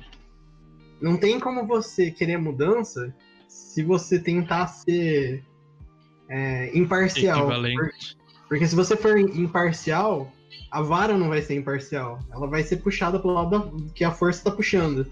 Então você precisa, para causar mudança, para causar transformação social, você precisa puxar a vara para o lado contrário sempre. Para você realmente causar, você ir contra essa força. Então, o tempo todo que a gente não está fazendo nada, a gente está deixando as atitudes que a gente já vem fazendo há muito tempo continuar degradando, continuar piorando uma velocidade absurda no meio ambiente, né? É por isso que tem essa urgência de ver essas coisas. Era isso. me empolguei aqui, desculpa. Não, e lembrando que se a gente é, se a gente for levar essa teoria a sério, é, a gente não pode se equivaler ao outro lado da, da das ações. Então, por exemplo, se a gente fazendo uma, uma analogia com banco, é, se você tem a vara puxando para um lado, vamos supor que a vara puxando para um lado seja sua conta negativa você não pode depositar o mesmo tanto que você gasta, porque sua conta nunca vai deixar de ser negativa. Então você tem sempre que fazer mais força do que o outro lado está fazendo. Então se você ficou 12, é, 200 anos degradando o ambiente, pode se preparar para ter que fazer muito mais força para recuperar ele. Com certeza. Muito bonito também. é... Qual que é o próximo Bora objetivo? Próximo, então? Objetivo 8: trabalho decente e crescimento econômico. Show. Trabalho decente é uma palavra muito boa, hein? É, promover o crescimento econômico sustentado, inclusivo e sustentável. O emprego pleno e produtivo e o trabalho decente para todos. No longo prazo, a desigualdade de renda e de oportunidades prejudica o crescimento econômico e o alcance do desenvolvimento sustentável também, né? Os mais vulneráveis, muitas vezes, têm menores expectativas de vida e apresentam dificuldades de se libertarem de um círculo vicioso de insucesso escolar, baixas qualificações e poucas perspectivas de empregos de qualidade. Isso aqui é, é basicamente um tiro na cara da meritocracia, né? É... Exato. Isso me lembra o o negócio do tabuleiro de Galton lá, da de onde você começa na sua vida, né? E o que você faz e quais as chances de você cair mais para frente ou mais para trás. E quem começa lá atrás é literalmente 0,01 0,00001 de, de chance de cair no topo, né? É, tanto que nossa, questão de desigualdade assim, a gente chega até a pensar em, em questão de de racismo também, porque por muito e muito tempo a sua referência de homem preto rico é o quê? O Tiger Woods. Tiger Woods, jogador de golfe, o Kobe, jogador de basquete, embora o Kobe ele já fosse de uma família que tiver, tinha dinheiro, porque o pai dele também jogou na NBA, né? O então, Obama. O Obama. O Obama eu acho que é o. É, um, é uma das poucas referências, tipo, atualmente ainda, de um cara que teve uma educação é, de qualidade altíssima e sempre muito bem qualificado e teve o, o, cargo mais alto do país dele. Eu não vou falar do mundo porque não sou paga pau do gringo, tá? É... é... É, mas, nossa, é, é difícil. E, e, se vai procurar exemplo do contrário, é muito fácil. É basicamente todos, quase. Né? E aí parece que os caras. Parece que eles. Ah, eles. É porque eles são inteligentes, né? Parece. É porque eles se esforçaram. Claro que não. Claro que não. O, o próprio Bill Gates lá. O cara dropou de Harvard com a maior segurança do mundo de que se o que ele estava fazendo não fosse dar certo, os papais e o papai e a mamãe ia segurar a onda ali para ele, sabe? É, é uma realidade muito diferente, assim, e eu acho que nesse, nesse primeiro parágrafo deles aqui, falando sobre a libertação desse círculo vicioso, é, é muito é muito no ponto, assim, pega muito na ferida, até mesmo pra gente, porque a gente aqui tá no, no na média brasileira e é muito difícil, muito, muito difícil se libertar do círculo. É muito difícil você se libertar da média para subir. Para cair é fácil, né? Mas para subir é muito. É uma coisa ridícula, né? É, e mesmo, mesmo quando você sobe, é... você não tem uma mudança assim tão significativa. Você pode, tipo, sair ali é, de, um, status e perto das pessoas que conviviam com você, você tá, tipo, muito mais alto. Mas realmente rola uma mudança, assim, muito grande. Por exemplo, a, a pergunta mais, mais clara, né? Que, que o que define se você é rico mesmo. Se você largar o teu emprego, você vai ficar de boa. Por quanto tempo? Então você precisa vender sua força de trabalho, né? Você, você vai conseguir. Se você largar esses, esse investimento pequeno. Porque Sim. esses caras aí que é muito rico, você acha que os caras estão trabalhando o suficiente, né? Pra tá, pra tá tão rico assim, né? É, o. Nossa, eles podem ficar centenas de anos, eu acho. No caso dos mais ricos do mundo, centenas de anos, eles podem ficar tranquilos. Aumentando o dinheiro ainda. Eu acho isso. Seria legal se achar uma comparação do custo de vida médio do, da classe média é, americana mesmo, que é maior do que a daqui, e pegar em comparação quanto tempo dá para gastar. Se achar isso aí é, é bem interessante. É, enquanto isso, eu vou ler o segundo parágrafozinho deles aqui, que também é legal. Uh, só falando sobre revitalização econômica, que contribui para criar melhores condições para a estabilidade e sustentabilidade do país. É possível promover políticas que incentivem o empreendedorismo e a criação de empregos de forma sustentável e inclusiva. É, o ODS 8 reconhece a urgência de erradicar o trabalho forçado de formas análogas ao trabalho escravo, que é uma coisa que existe demais ainda, inclusive praticado por empresas absurdamente grandes, todo mundo sabe, mas ninguém faz nada sobre, é, bem como o tráfico de seres humanos, de modo a garantir a todos e todas o alcance pleno de seu potencial e capacidades. Eu acho que uma coisa que entra muito nisso é um conceito da renda é, renda livre, não é isso? É, renda básica. Renda básica? Eu esqueci o termo. É como se. Não é nenhum, não é nenhum Bolsa Família, assim. É como se fosse o, o, o auxílio emergencial que a gente teve. Só que ele é fixo, assim, tipo. Todos têm. É o renda básica, se eu não me engano. É, e todos têm, e literalmente, tipo, não dá nem pra você negar ele, sabe? Que é, uma, é um ponto muito difícil de conversar aqui no Brasil. Não vou dizer, não vou dizer no, no exterior porque não tenho o, o conhecimento do, do dia a dia, né? Mas aqui pelo menos é, chega a ser é, absurdo para as pessoas. Como assim? O cara vai ganhar um dinheiro para ficar coçando em casa? Vai virar vagabundo? Porque aqui a gente tem muito dessa. Tem muito esse pensamento no Brasil de que você tem que ralar um monte. Da própria e... meritocracia. É, é, um pensamento totalmente meritocrata. É coisa de vagabundo é, ter uma, uma ajuda. Mas é um, é um negócio que é pra literalmente dar o mínimo de dignidade pra pessoa. Pra pessoa conseguir se andar pelas próprias pernas, entendeu? O, ninguém quer ficar sendo chupim de miséria dos outros, né? Eu, eu duvido que tenha alguém que quer só ficar ganhando um, um mínimo, bem mínimo mesmo. E é isso aí, ficar vivendo na miséria. Ah, tá bom. Não existe isso, eu, cara. Eu confesso que. Eu acho que eu até comentei com você na época. Uma vez eu tava num curso. É, num local que. numa praça tal num prédio que fica numa praça. E nessa praça tem bastante gente que está em situação de rua, né? Uhum. É, pelo menos naquela época tinha bastante.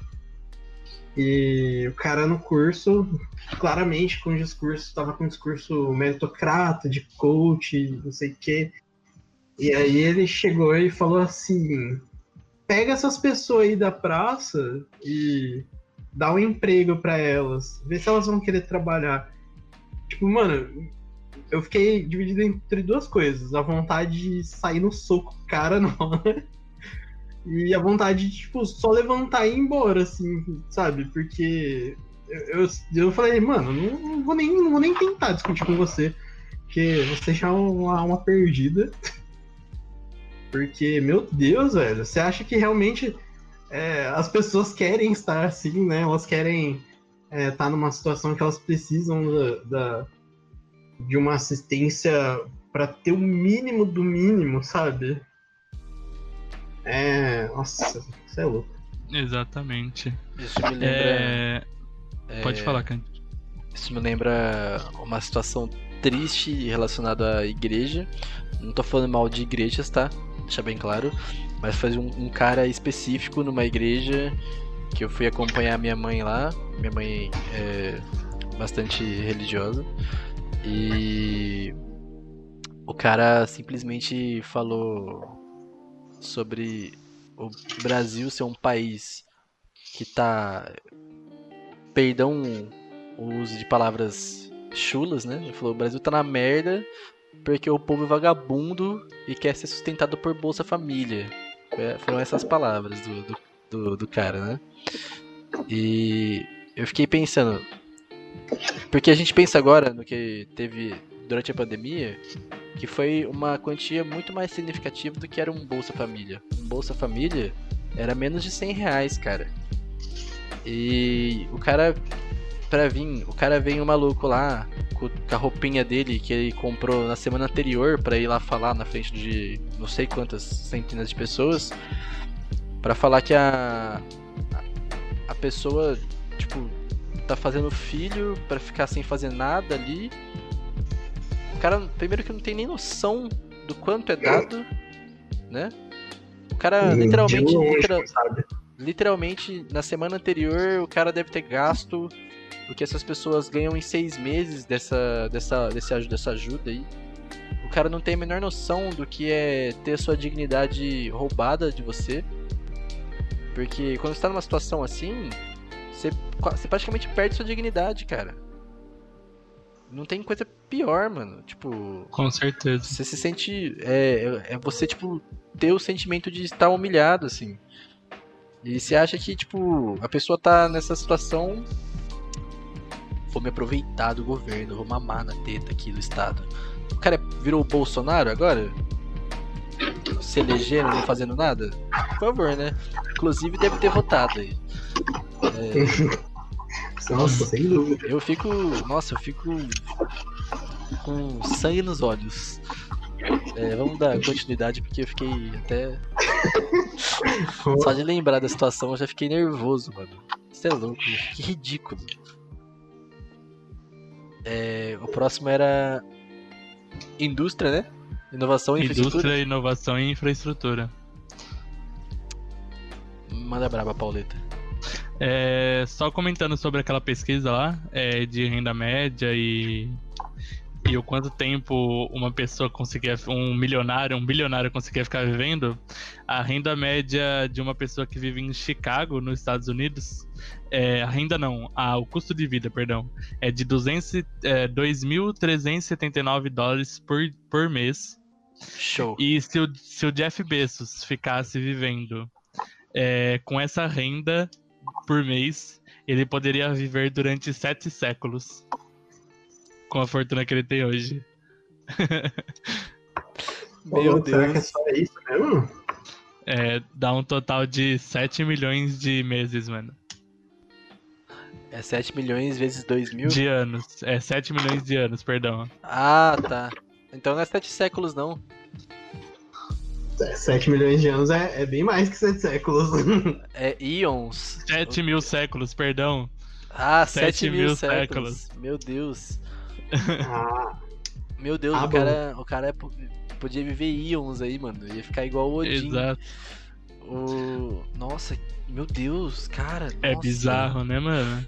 não, Não, o que e- é mais bizarro é que amanhã, se você fizer essa conta de novo, é Ele mais poder viver- tempo. Ele vai poder viver mais 5 séculos. É, porque tipo, o, o valor de patrimônio dele aumentou, então. É, é isso que é o absurdo, entendeu? Nossa, isso vem muito na minha cabeça, Altered Carbon. Aí, eu, vou, eu até sugiro fazer a, a pergunta contrária. Então, imagina que você ganha o suficiente para você sobrar na sua renda esses 2.300 e não sei quantos dólares por mês. Para você chegar na fortuna do Jeff Bezos, você vai ter que trabalhar durante esses 7 mil Sete. séculos. 7 mil séculos. É, você vai ter que ter essa renda 7 mil séculos. séculos sendo gado. Ou seja, for, força na meritocracia que você chega lá, com certeza. Nossa, isso é muito louco, porque, tipo, o que me lembrou de Altered Carbon é que as pessoas.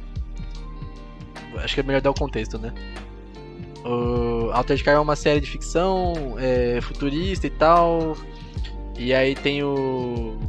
As pessoas têm a possibilidade de trocar de corpo, então. Você tem suas memórias, o seu cérebro é meio que escaneado e ele fica num. num negócio. É, é tipo um HDzão gostoso, bonito. Mó bonitinho, aliás. E ele. E as pessoas ricas têm o costume de clonar o próprio corpo. Pra quando um tá ficando descartável, eles vão lá e troca. E os caras, tipo, vivem pra sempre, né? Ou seja, Se- você vira um pendrive. É. Não, Tá igual a o- Lucy. Se o. Mano, quando a gente vê desse ponto, assim, se existisse uma tecnologia assim, o Jeff Bezos era um. Ele, o Elon Musk e o Bill Gates é, são pessoas que com certeza iam viver pra sempre, mano. Sem dúvida. E não ia E falir também. poderia. mano. E ele poderia parar de trabalhar hoje, não ganhar mais nenhum centavo e viver durante 7 mil séculos. O que é mais louco é que, tipo, não tem como eles deixar de ganhar. Se ele não fizer, se ele literalmente não fizer nada, ele continua ganhando muito. Tipo, só do nome e de propriedade, essas coisas, é ridículo. A desigualdade é um bagulho ridículo. Se você tá assistindo e você não fica revoltado com isso, você é gado. Se você sonha em ser um desses caras, você também é gado, porque você não vai virar. você não é gado, você é iludido. Iludido. Iludido. É muito louco. Vamos lá, indústria, inovação e infraestrutura. É, construir infraestruturas resilientes, promover a industrialização inclusiva e sustentável e fomentar a inovação. Show. Inovação muito bom na área de tecnologia, sempre. Investimentos em infraestrutura e em inovação são condições básicas para o crescimento econômico e para o desenvolvimento das nações. Mais uma vez, a prioridade econômica da ONU, Econômica. o viés econômico. Eu- quando eu pensei nisso, a a primeira coisa que eu me veio na cabeça foi tipo qualidade de vida com inovação. Mas claramente eu fui inocentão e iludido, igual quem acha que vai ser rico, igual o Jeff Bezos. Garantir uma rede de transporte público e infraestrutura urbana de qualidade são condições necessárias para o desenvolvimento sustentável, por meio da promoção de eficiência energética e inclusão social. O progresso tecnológico é também uma das chaves para soluções dos desafios econômicos e ambientais, com toda certeza. Garantir a igualdade de acesso a tecnologias é crucial para promover a informação e conhecimento para todos.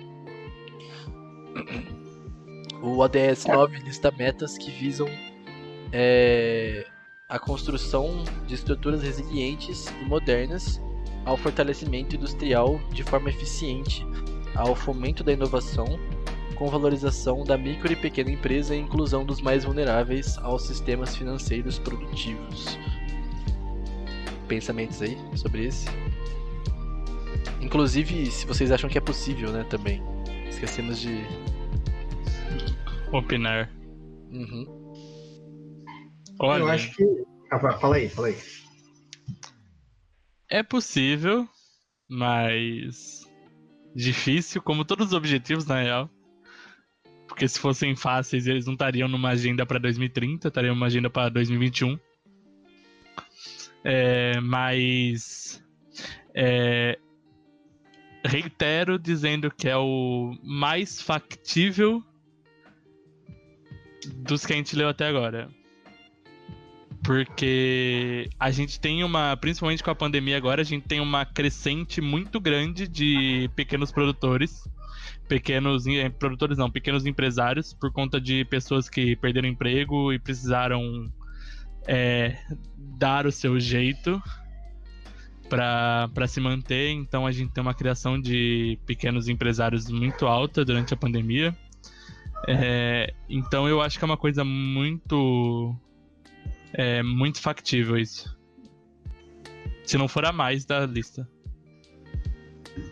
É, eu não sei se eu concordo não com criação de microempresários aí. Eu acho que as pessoas criaram as, as MEI aí para tentar superar a dificuldade, mas é, não é, eu acho que não foi tão não foi produtivo, né?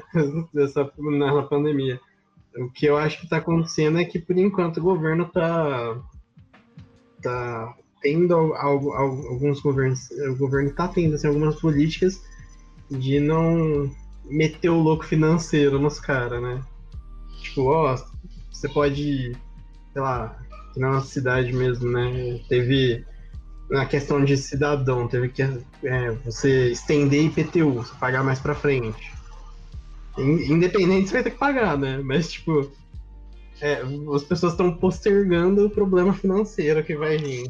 Você ainda Sim. tá devendo um estado, você só ganhou um pouquinho mais de prazo. é, tipo, não sei se, se daria. E eu acho que, assim, é um negócio que é possível, mas se eu fosse montar a lista, eu não acho que seria uma agenda 2030, porque eu acho que é irreal que isso aconteça em todo lugar, só vai acontecer nos lugares que já, já tem alguma infraestrutura para isso. Cidade pequena, você acha que vai acontecer isso? Não vai. Né? Pelo e... menos não em 2030. Não, em 2030. e isso muito porque, né, coisas que a gente já falou. A desigualdade tá aí vai dificultar que, que tenham essas melhorias, né? Se tivesse uma redistribuição de renda, acredito que seria mais seria possível, né? Uma distribuição de renda mais justa. Seria possível que todo mundo tivesse acesso a isso. Sei lá, essa é a minha opinião. Com certeza. Essa é a minha opinião. 3, 3 ao quadrado é 6. Não, mentira. É que eu vi esse meme hoje, mas. É. Então é o seguinte, né, mano? 10 não é 20.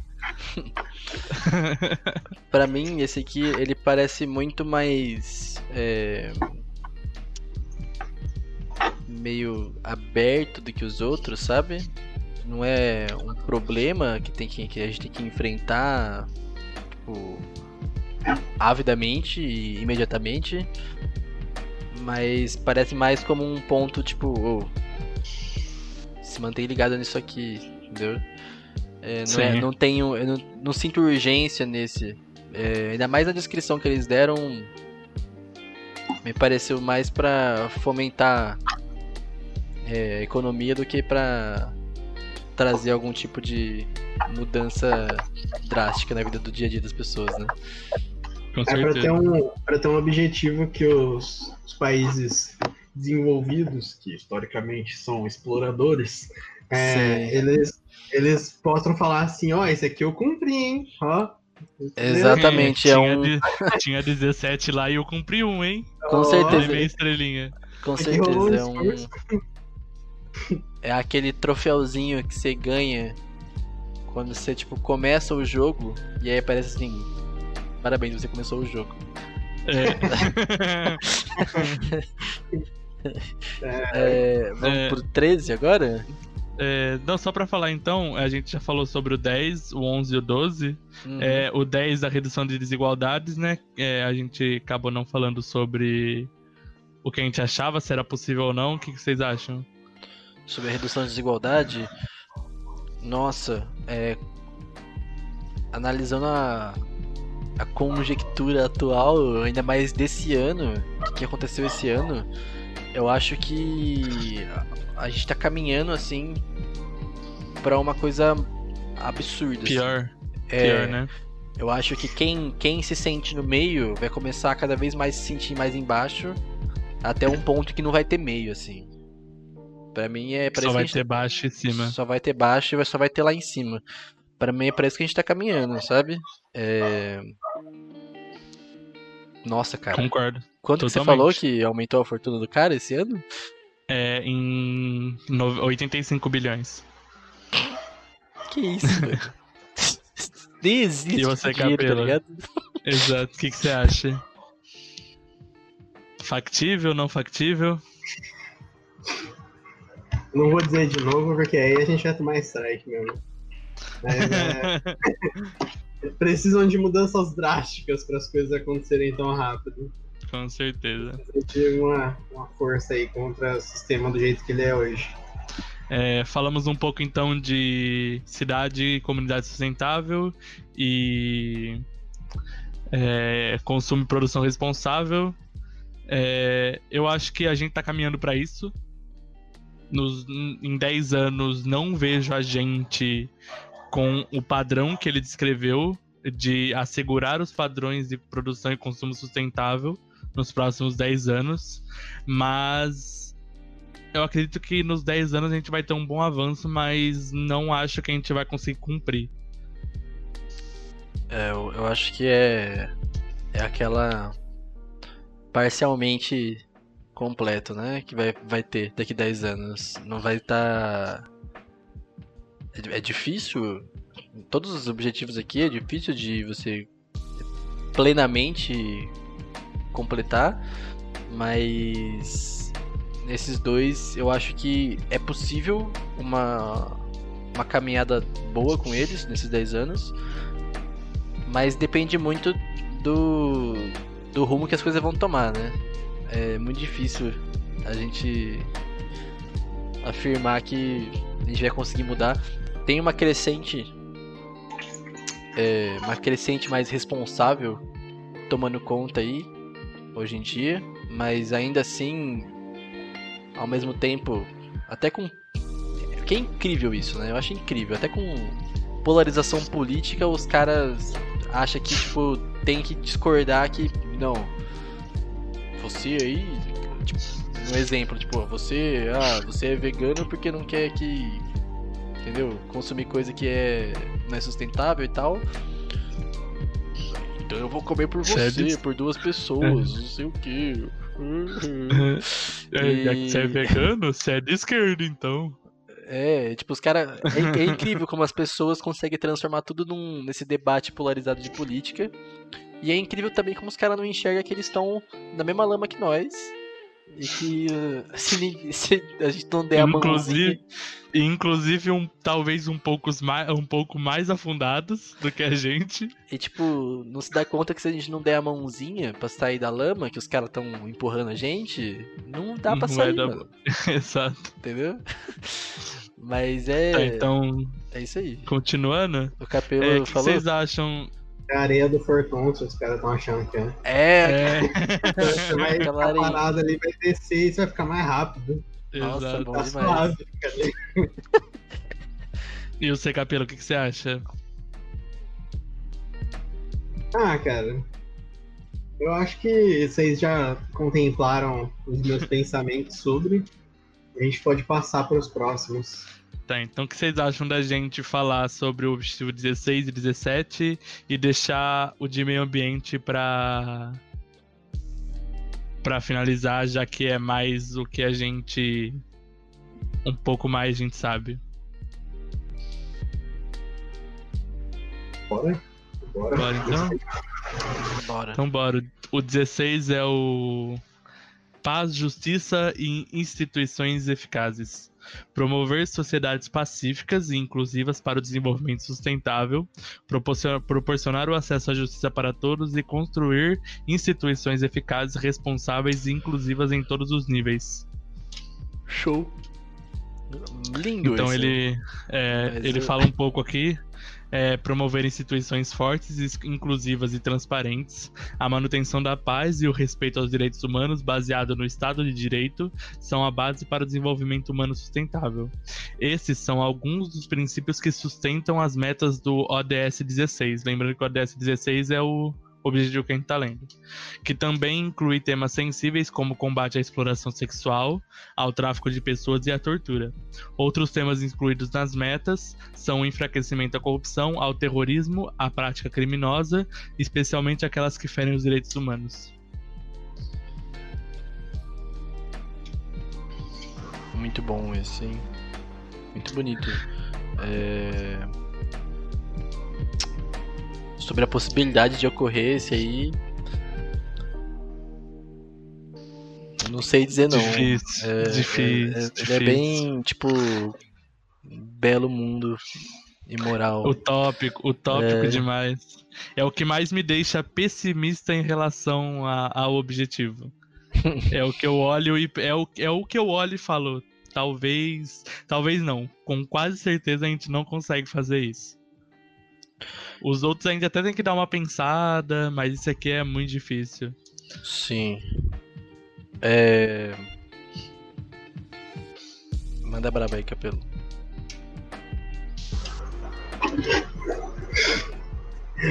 É... Olha, alguns pontos aí que são falados, tipo tráfico de pessoas e tal, eu acho que são questões mais pontuais, que talvez possam ser criadas políticas para de fiscalização e tal, consiga diminuir, conter bastante em 10 anos, mas questões de paz, infelizmente, com a, com a política imperialista dos países mais, mais ricos, dificilmente isso aí vai mudar tão rápido, né? É triste, mas os caras estão envolvidos em tudo. Não falei quem, mas a carapuça vai servir aí, patrão. e, e, infelizmente, mano, os caras estão aí. O mercado de guerra é o mercado mais lucrativo que existe há muito tempo, mano. Então a indústria da guerra é ela move, acho que dá até pra falar da parte de ciência, tipo, ela vai mover investimento até na ciência, porque ela tem seus fins justificados para ser esses investimentos são, são fins financeiros. Então, é realmente é, o lucro em cima do, do, sofrimento do outro, né? Com certeza. Verdade. É por isso que eu né? Mó mentira no Civilization, você gasta mó grana pra guerrear, tá? é... O 14 e acho... 15 a gente vai pular? É, para ter... não, para terminar, acho que dá pra gente falar então sobre os três últimos objetivos, que é o uhum. 13, 14 e 15, que é o, o 13 é a ação contra a mudança global do clima, que é tomar medidas urgentes para combater a mudança no clima e seus impactos. O objetivo 14, que é vida na água, que é conservar e promover o uso sustentável dos oceanos, dos mares, dos recursos marinhos para o desenvolvimento sustentável. E o objetivo 15, que é a vida terrestre, que é proteger, recuperar e promover o uso sustentável dos ecossistemas terrestres, gerir de forma sustentável as florestas, combater a desertificação, deter e reverter a degradação da terra e deter a perda.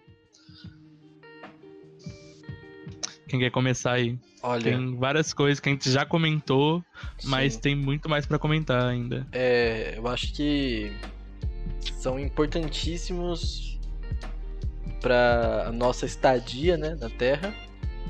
É, inclusive, eu não, não creio que talvez seja assim que foi elencado, mas caso o caso essa agenda esteja ranqueada por prioridade, tá muito mal elaborada a prioridade. Obviamente, os três primeiros ali, os quatro primeiros, estão é, de forma muito bem colocada ali. Mas o 13, o 14 e o 15, eles tinham muito que tá em algumas posições acima, tá? É, a, a nossa própria existência depende disso, né?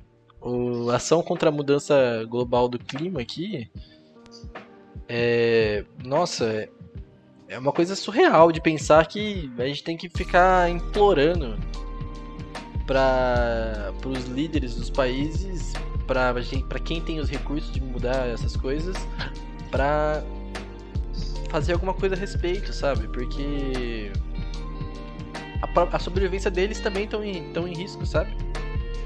A gente tem uma uma ficção de que se as coisas der errado aqui, o homem vai embora do, da Terra e vai viver em outro planeta.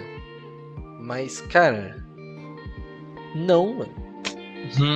mesmo se mesmo se a gente fosse mesmo se a gente fosse para outros planetas, não seria todo mundo que foi aí. Ia ser quem ia ter recursos, sabe? Para ir para lá.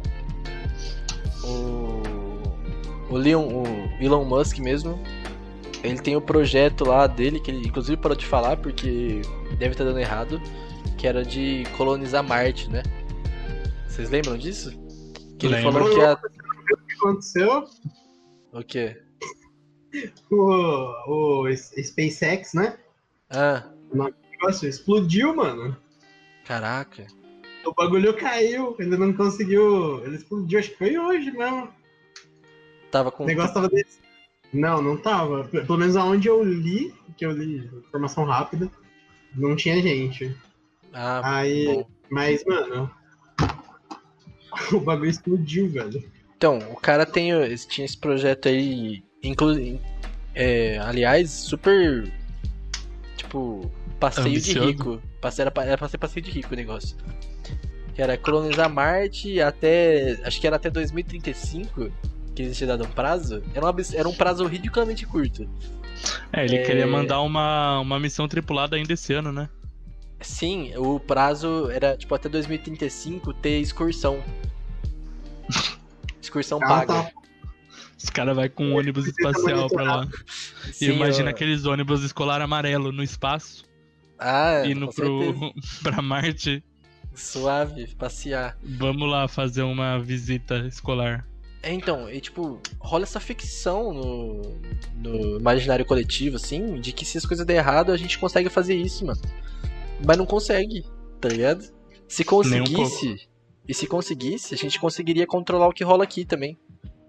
Já diria o, o Neil deGrasse Tyson, se você tem o poder de terraformar um mundo pra, pra, pra ele ser equivalente às suas necessidades de sobrevivência, você tem o poder de terraformar o seu próprio mundo, então. Então por que, que você vai sair daqui? É é uma coisa que, tipo, as ficções científicas derreteram a mente das pessoas, né? Com essas coisas. Então, tá sempre esse pensamento, assim, tipo, em quem tem contato com essas coisas, né? É de, ah, deu errado, vamos para a próxima estrela. Vou fazer um sabre de É. luz aqui e vou Mas começar relaxa, a puxar mano. as coisas com a mente, né? Relaxa que em Saturno tem o buraco de minhoca. Nossa, realmente. é. E a gente vai. É engraçado, é engraçado que isso vai contra a história da, da, da fixação das civilizações, né? Tipo, a gente só conseguiu evoluir como civilização é, quando a gente deixou de ser nômade. A gente aprendeu a usar os recursos que a gente tinha. Com É, certeza. você vai- Nossa. Explorar e, e ser nômade, né? Caramba, É, você não- foi. Você botou uma adaga no meu coração. Você teve um insight muito bom, mano. Foi maravilhoso, é. Não, realmente. Realmente. A Os única que é- diferença é que em vez da gente ser um nômade que vai ficar 10, 5 anos na mesma terra, a gente vai ficar uns 2 mil anos. E aí vai pra próxima, porque aí a gente não precisa mais se preocupar com não destruir o planeta onde a gente tá. Ah, mas, ô, poxa, se. Pensa assim. Se, se você sai do planeta, vai pra outro pra usar os recursos lá. Como, como a gente, tipo, tá hoje, e pra chegar nesse ponto estaria num. alguns passos a mais nessa. nessa comilança absurda, nessa gula por recurso. Ia ser um negócio que ia ser, tipo, cada vez maior, assim. Ia ser super autodestrutivo, ia virar Krypton, tá ligado? Sim, Ia chegar um momento que nós ia ser extinto mesmo, tipo, em outro planeta. Mesmo se desse certo. com Estamos certeza. caminhando pra extinção aqui mesmo, tá? Não é tão legal quanto ser extinto em outro planeta, mas estamos Né? caminhando pra ser extinto aqui. Não é tão legal quanto o seu esqueleto tá em Marte. É, Ele só vai sim, ficar aqui, em- aqui na Terra mesmo. Sim, vamos ficar pros. Pra, sei lá, pros Uhum. chimpanzés mexer em nós no futuro. Foi, foi o Facebook, o primeiro indivíduo a morrer em Marte. Nossa. Bom, Bora pro próximo então? bora. Vida na água, fazendo uma relação com o aumento do clima. E só uma, uma coisa que eu queria comentar que eu achei interessante. É, não sei quem tá ouvindo aí se vocês lembram da aula de química. Se vocês não tiveram ainda, vocês vão lembrar o que eu vou falar. É, quando o professor falava lá de condições ideais de temperatura e pressão, que era 25 graus Celsius ao nível do mar. É, se prepara que se a gente não fazer nada até o final do século XXI, as condições é, ideais de temperatura e pressão vão ser 28 graus, porque a temperatura da Terra vai subir 3 graus. Meu Deus. Meu Deus, é muito, é muita coisa. Parece É pouco, né? Parece pouco pra quem acha que é, vai ser o, o dia médio dele ali no ano que vai aumentar 3 graus, né? Mas não é isso. Não é nada, não é nada disso, né? Manda braba aí, Capelo. Ah, eu sinceramente, assim, eu acho que. Que todos esses problemas, né, do meio ambiente, da, de você é, é, você procurar a conservação do, da vida na água, conservação da vida terrestre, são tudo coisas que estão interligadas e que, tipo, a, a mudança, cara, tipo, você vai ter que você vai ter que criar criar políticas, é, pensar em como se desenvolver com isso permeando sua mente, né? Você vai, é, você vai tá, ter que focar nisso já. Então, tipo, eu acho que são objetivos que ou eles são encontrados em conjunto ou eles não são, sabe? São conquistados. Uhum. Eles, tudo que você fizer para um vai ser bom para os outros, né? Seria necessário que que existisse mesmo uma, uma intenção de fazer isso. Com certeza. Eu. Nesse Vida na Água aqui, eu bati o olho antes, de ler qualquer coisa. Na minha cabeça já veio. Japão, Japão voltou a caçar baleias. Tá ligado? E, e como quando um país tem. tem poder. tem bala na agulha na, na economia, simplesmente nada acontece feijoada, sabe? E porque eles voltaram a caçar, a usar óleo de baleia para as coisas deles e dane-se, né? Inclusive, se eu não me engano, o Japão acho que eles usam é, energia nuclear ainda, né? É um bagulho ridículo. É ridículo. Sendo Os cara... que até o argumento econômico não é muito bem muito bem válido, né? Porque o, a economia que é gerada pelos oceanos no mundo é só de 5% do PIB global. Oh, então, é uma coisa beira o tosco mesmo, assim, de coisa de. dos caras ser cabeça dura e resistir à mudança, e porque eles têm é, uma economia forte para resistir à mudança, eles vão impor o que eles querem enquanto eles conseguirem, tá ligado?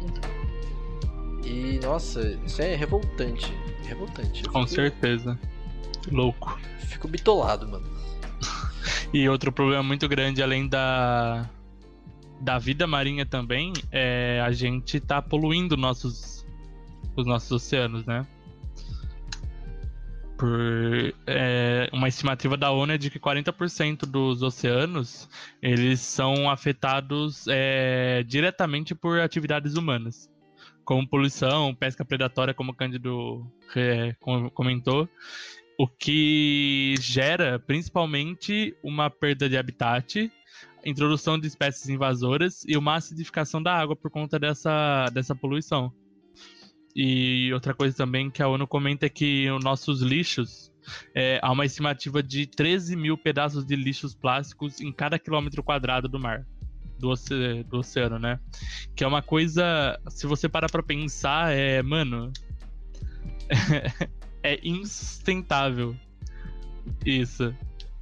A Aquaman fica louco. Só digo isso. eu, eu, tenho. Eu tenho a sensação que, tipo. Sabe filme de ficção científica que vem, sei lá, Alien Pacífico conhecer? Sabe? Hum. Eu fico imaginando que, tipo, se vê uns caras assim aqui, ia ser análogo a, sei lá, sua casa tá super desarrumada e suja, e você fica com vergonha de receber visita, tá ligado? Não repara na bagunça, não. Os caras chegam aqui e você vai falar assim, ô, oh, olha essas belas praias. Tipo. tá ligado? É vergonhoso, mano é vergonhoso, assim. Eu, eu tenho vergonha ali mesmo dessa situação. Mano, tá suave, velho. O que me deixa mais tranquilo é que, eventualmente, se a gente não mudar, a espécie humana acaba mesmo. e a Terra volta a seguir seu curso natural, pelo menos. E aí a seleção natural vai fazer o, o trabalho pra gente de novo. É, a gente torce, né? Uma hora umas coisas voltam ao normal, né? Segue um curso natural, pelo menos. Chega uma hora, Sim. os cachorros tomam conta. E é isso, mano. A gente vai viver no mundo de Up Altas Aventuras. Uh... os cachorros andam com a gente na coleira e tá, tá, tá de boa já. O, o vida terrestre é, é meio que parecidíssimo, né? Com os outros. E tem agora o último saideira nosso aqui. Que é o objetivo 17 era parcerias e meios de implementação. Fortalecer meios de implementação, revitalizar a parceria global para o desenvolvimento sustentável. Então é é basicamente o, o networking né, entre os países, a realização disso, para que ocorra esse desenvolvimento. Infelizmente, no momento, o único networking que eu estou ciente que está rolando é um networking dos caras tipo, se reunir com ideologia fascista e. e de. esse tipo de coisa, tipo. Ah, Israel é um estado legítimo ou não?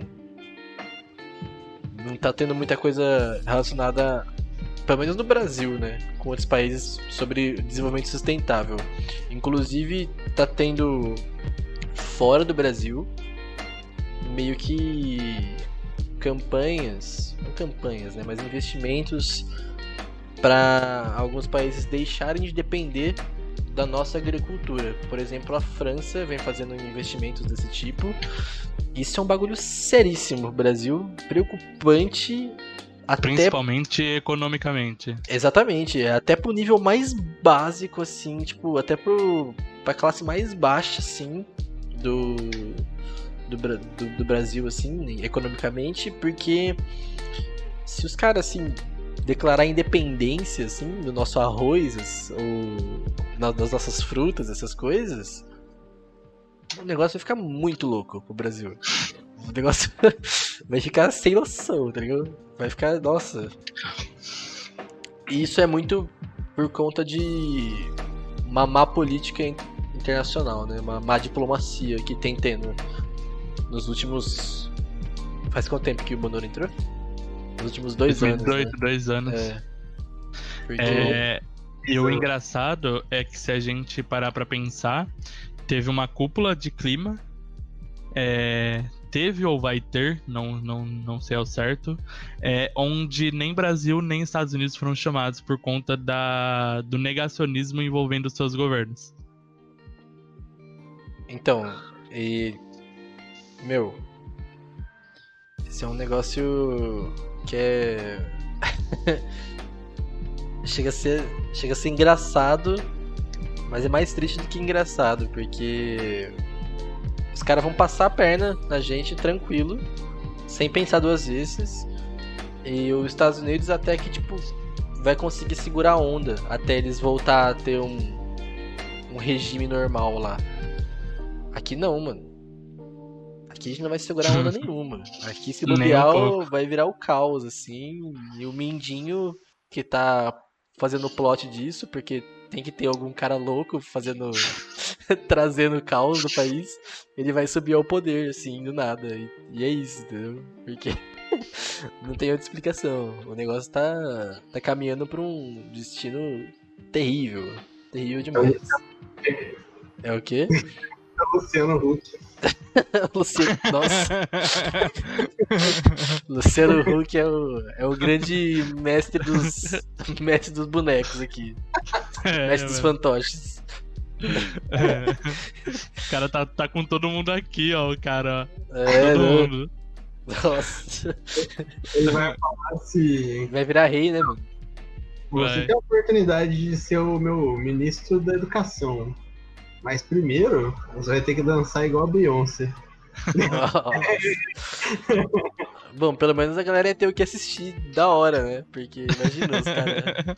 Imagina o. Esses caras do governo atual aí, tipo. O.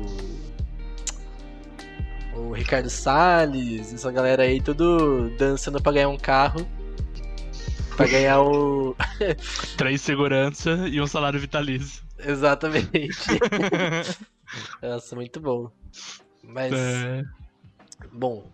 O... Acho que é isso, né? Acho que é Mais é alguém tem alguma hoje. coisa a comentar? Ah, acho que dá pra gente fazer só umas considerações finais, cada com um. Com certeza, aí, com certeza. Sobre, sobre, sobre o geral, assim, da Agenda 2030, o que, que acha, o que pensa que é o mais uhum. importante, como que... que deveria ser feito as coisas. Quer começar você? Quer começar o Paulão? Ah, tanto faz. Posso começar depois, começar agora. Vocês que mandam. Querem que eu Começa comece? então, já que você puxou a braba. Beleza. É... Vamos lá. Ah, eu não acho que eu, tipo, vai mudar muito do que eu já falei e tal. É... A Agenda 2030, desde a primeira vez que eu tive acesso a ela, eu conheci, né, essa proposta, é... eu tenho a mesma crítica quanto a ela, que eu, eu, o Cândido até comentou um pouco assim sobre se as coisas estão na ordem de prioridade. Eu espero que não, né? É, porque o que, que eu sinto, cara? Eu sinto sim a questão de infraestrutura de cidade, de ter energia limpa e tal, elas são fundamentais, são assim, é, coisa de indústria, emprego decente, tal, elas são fundamentais, mas elas são coisas que são, elas serão contempladas, assim, pelo menos eu acredito que, tipo, questões de justiça social vão, por consequência, contemplar essas coisas, né? É, eu acredito, sim, que a, o foco, assim, principal, dar uma de Jesus falando que tem 10 mandamentos, eu vou transformar em dois. Eu acho que, assim, tipo, se tem essas 17, esses 17 objetivos, se você. Primeira coisa que você tinha que fazer assim é acabar com a desigualdade, acabar com a fome, dar dignidade para as pessoas, porque se foi o Lula que falou, uma das coisas que eu já gostei de ter ouvido, pelo menos. É, se foi ele. Mas, tipo, mano, uma pessoa que tá passando fome, ela não vai fazer revolução mesmo, porque ela, tipo, ela precisa sobreviver, sabe? É o mínimo do. É, chega. Não é uma questão nem social, né? É uma questão não individual, mas uma questão natural, né? De você precisar se alimentar, você ter condição de viver. Então, isso de acabar com a fome e desigualdade devia ser a coisa principal, assim, para mim. E as outras coisas viriam por consequência, então você vê questões de desigualdade social viriam por consequência, e infraestrutura viria por consequência. E essas coisas, sim, deveriam ser guiadas pela ideia da sustentabilidade, visando que, tipo, não adianta também, depois que todo mundo tem acesso ao mínimo, a gente continue destruindo o mundo, é, destruindo aquilo que a gente tem, que a gente precisa de recursos, para eles acabarem e não adiantar nada, né? Tipo, a gente só estaria, só estaria tendo é, uma melhora antes do, da morte, né? É, sem isso. Então deveria ser guiado. Eu acho que, tipo, ah, seria isso, então, você manter, dar condições de vidas dignas para as pessoas e guiar a, a melhora na civilização a partir da, da sustentabilidade. O resto viria por consequência. Belíssimo. Muito bem dito. Perfeito. Quer dar o seu agora, Paulão? O seu parecer? Eu não tenho muito mais o que falar, até porque vocês já devem ter percebido que a opinião é, nossa é diferente em algumas coisas, mas no geral a gente sempre bate na mesma tecla de que não adianta a gente ter uma cidade com energia limpa e com infraestrutura legal se a gente tiver gente passando fome nela. Porque a pessoa vai. É, literalmente sendo curto e grosso, a pessoa vai tocar o foda-se pra infraestrutura da cidade se ela estiver passando fome. É, se ela não tiver acesso à educação, ela não vai saber usufruir da infraestrutura da cidade. Porque ela vai estar tá focada em trabalhar e é isso. Uma pessoa sem educação é uma pessoa, ela vai ter aquela venda, aquele tapa-olho que ela que colocaram nela para ela ver apenas o que ela o que querem que ela enxergue. E só que a gente não pode é, fazer isso sacrificando a coisa mais importante que a gente tem, que é a única coisa que a gente não consegue outra, pelo menos não agora, que é o nosso meio ambiente. Então, é, tem coisas muito importantes que, ao meu ver, é, se a Agenda 2030 fosse o objetivo erradicar a fome, acabar com a, com a pobreza, dar bem-estar para todo mundo e acabar com a desigualdade, seria a agenda perfeita para 10 anos. Porque daria tempo de fazer tudo. Porque o resto viria por consequência, como o Capelo disse. Então eu acho que é isso, a gente aprender a que nem, nem tudo que a gente faz é, é, anula outra coisa. Então, a gente acabar com a pobreza e é, dar alimento para pessoa que não tem não faz a gente poder acabar com o nosso meio ambiente para isso. Muito bem também colocado. Concordo com os dois, muito. É... É, muitas das coisas que tem aqui também, elas acabam influenciando em outras coisas. É, além do, da questão de desigualdade financeira e de pobreza. É, vou chovendo molhado se eu falar a mesma coisa aqui, né? Então só digo que concordo demais é, e, que, que poderia mesmo ser bem menor a lista. Mas a gente sabe que tem muito, tem muito objetivo aqui que está aqui para ser mesmo aquela conquista desbloqueada de uma forma fácil, porque embora quem mande nessa organização sejam os países mais envolvidos, é, como, como todo bom todo boa é, boa pessoa com como posso dizer alguém tem uma uma necessidade de atenção uma necessidade de de, de reconhecimento um, de reconhecimento? os cara faz isso para ter aquele tapinha nas costas em 2030. Assim, oi, você parabéns. trabalhou muito bem. Muito bem, parabéns para você. Então vamos fazer o próximo, os próximos 10 anos serem iguais, entendeu? É... Uau, então você está é, pegando óleo de falei ainda, mas olha só, outro metrô muito rápido, vocês. Exatamente. Olha só, você desenvolveu um. Você consegue levar uma pessoa de um lado ao outro do país em 30 minutos. Parabéns. Muito bom, mano. É, mas é, é, é basicamente isso, né? É, obrigado a todo mundo que ficou até aqui, até aqui hoje, desde o comecinho. Temos cerca de sete pessoas aí variando hoje. É, foi muito legal conversar com todo mundo, foi muito legal ter esse assunto, é um assunto extremamente importante, não vou nem falar atual, porque é literalmente do futuro, né? então não é atual. É, então nem atual é. É um assunto do futuro. É um assunto do futuro. Daqui 10 anos a gente conversa de novo, para ver se mudou alguma coisa, para ver se a gente tá vivo ainda também. Tá é... Tá marcado. Oi? Tá marcado. Tá marcado então. Então, 12 de dezembro de 2030 vai ter a parte 2 dessa, ah, desse podcast, desse podcast, desse episódio. Darwincast temporada, Darwincast temporada 341. no episódio 12 vai ser essa esse essa nossa conversa. É igual aquele o filme que você nunca vai assistir, já viu? Ah, sim, eu tô ligado. É um filme que ele foi marcado pra lançar daqui mais de 100 anos, tá ligado? Ninguém tá vivo agora vai assistir esse filme. Mó triste. Eu, eu, eu, eu, vi isso, eu fiquei bolado. porque Mas... você queria assistir, né? Não, porque eu tá morto. Não é nem porque eu não queria assistir, porque eu não queria morrer mesmo. Mas é isso aí, muito obrigado a todo mundo que participou. Quinta-feira, 12 de dezembro de 2030, a gente vai estar tá falando desse filme de novo. Com certeza. É... Nossas redes sociais estão todas aqui. Não estamos muito ativos ultimamente, porém temos boas desculpas para vocês e que não serão mais desculpas daqui a um pouquíssimo tempo.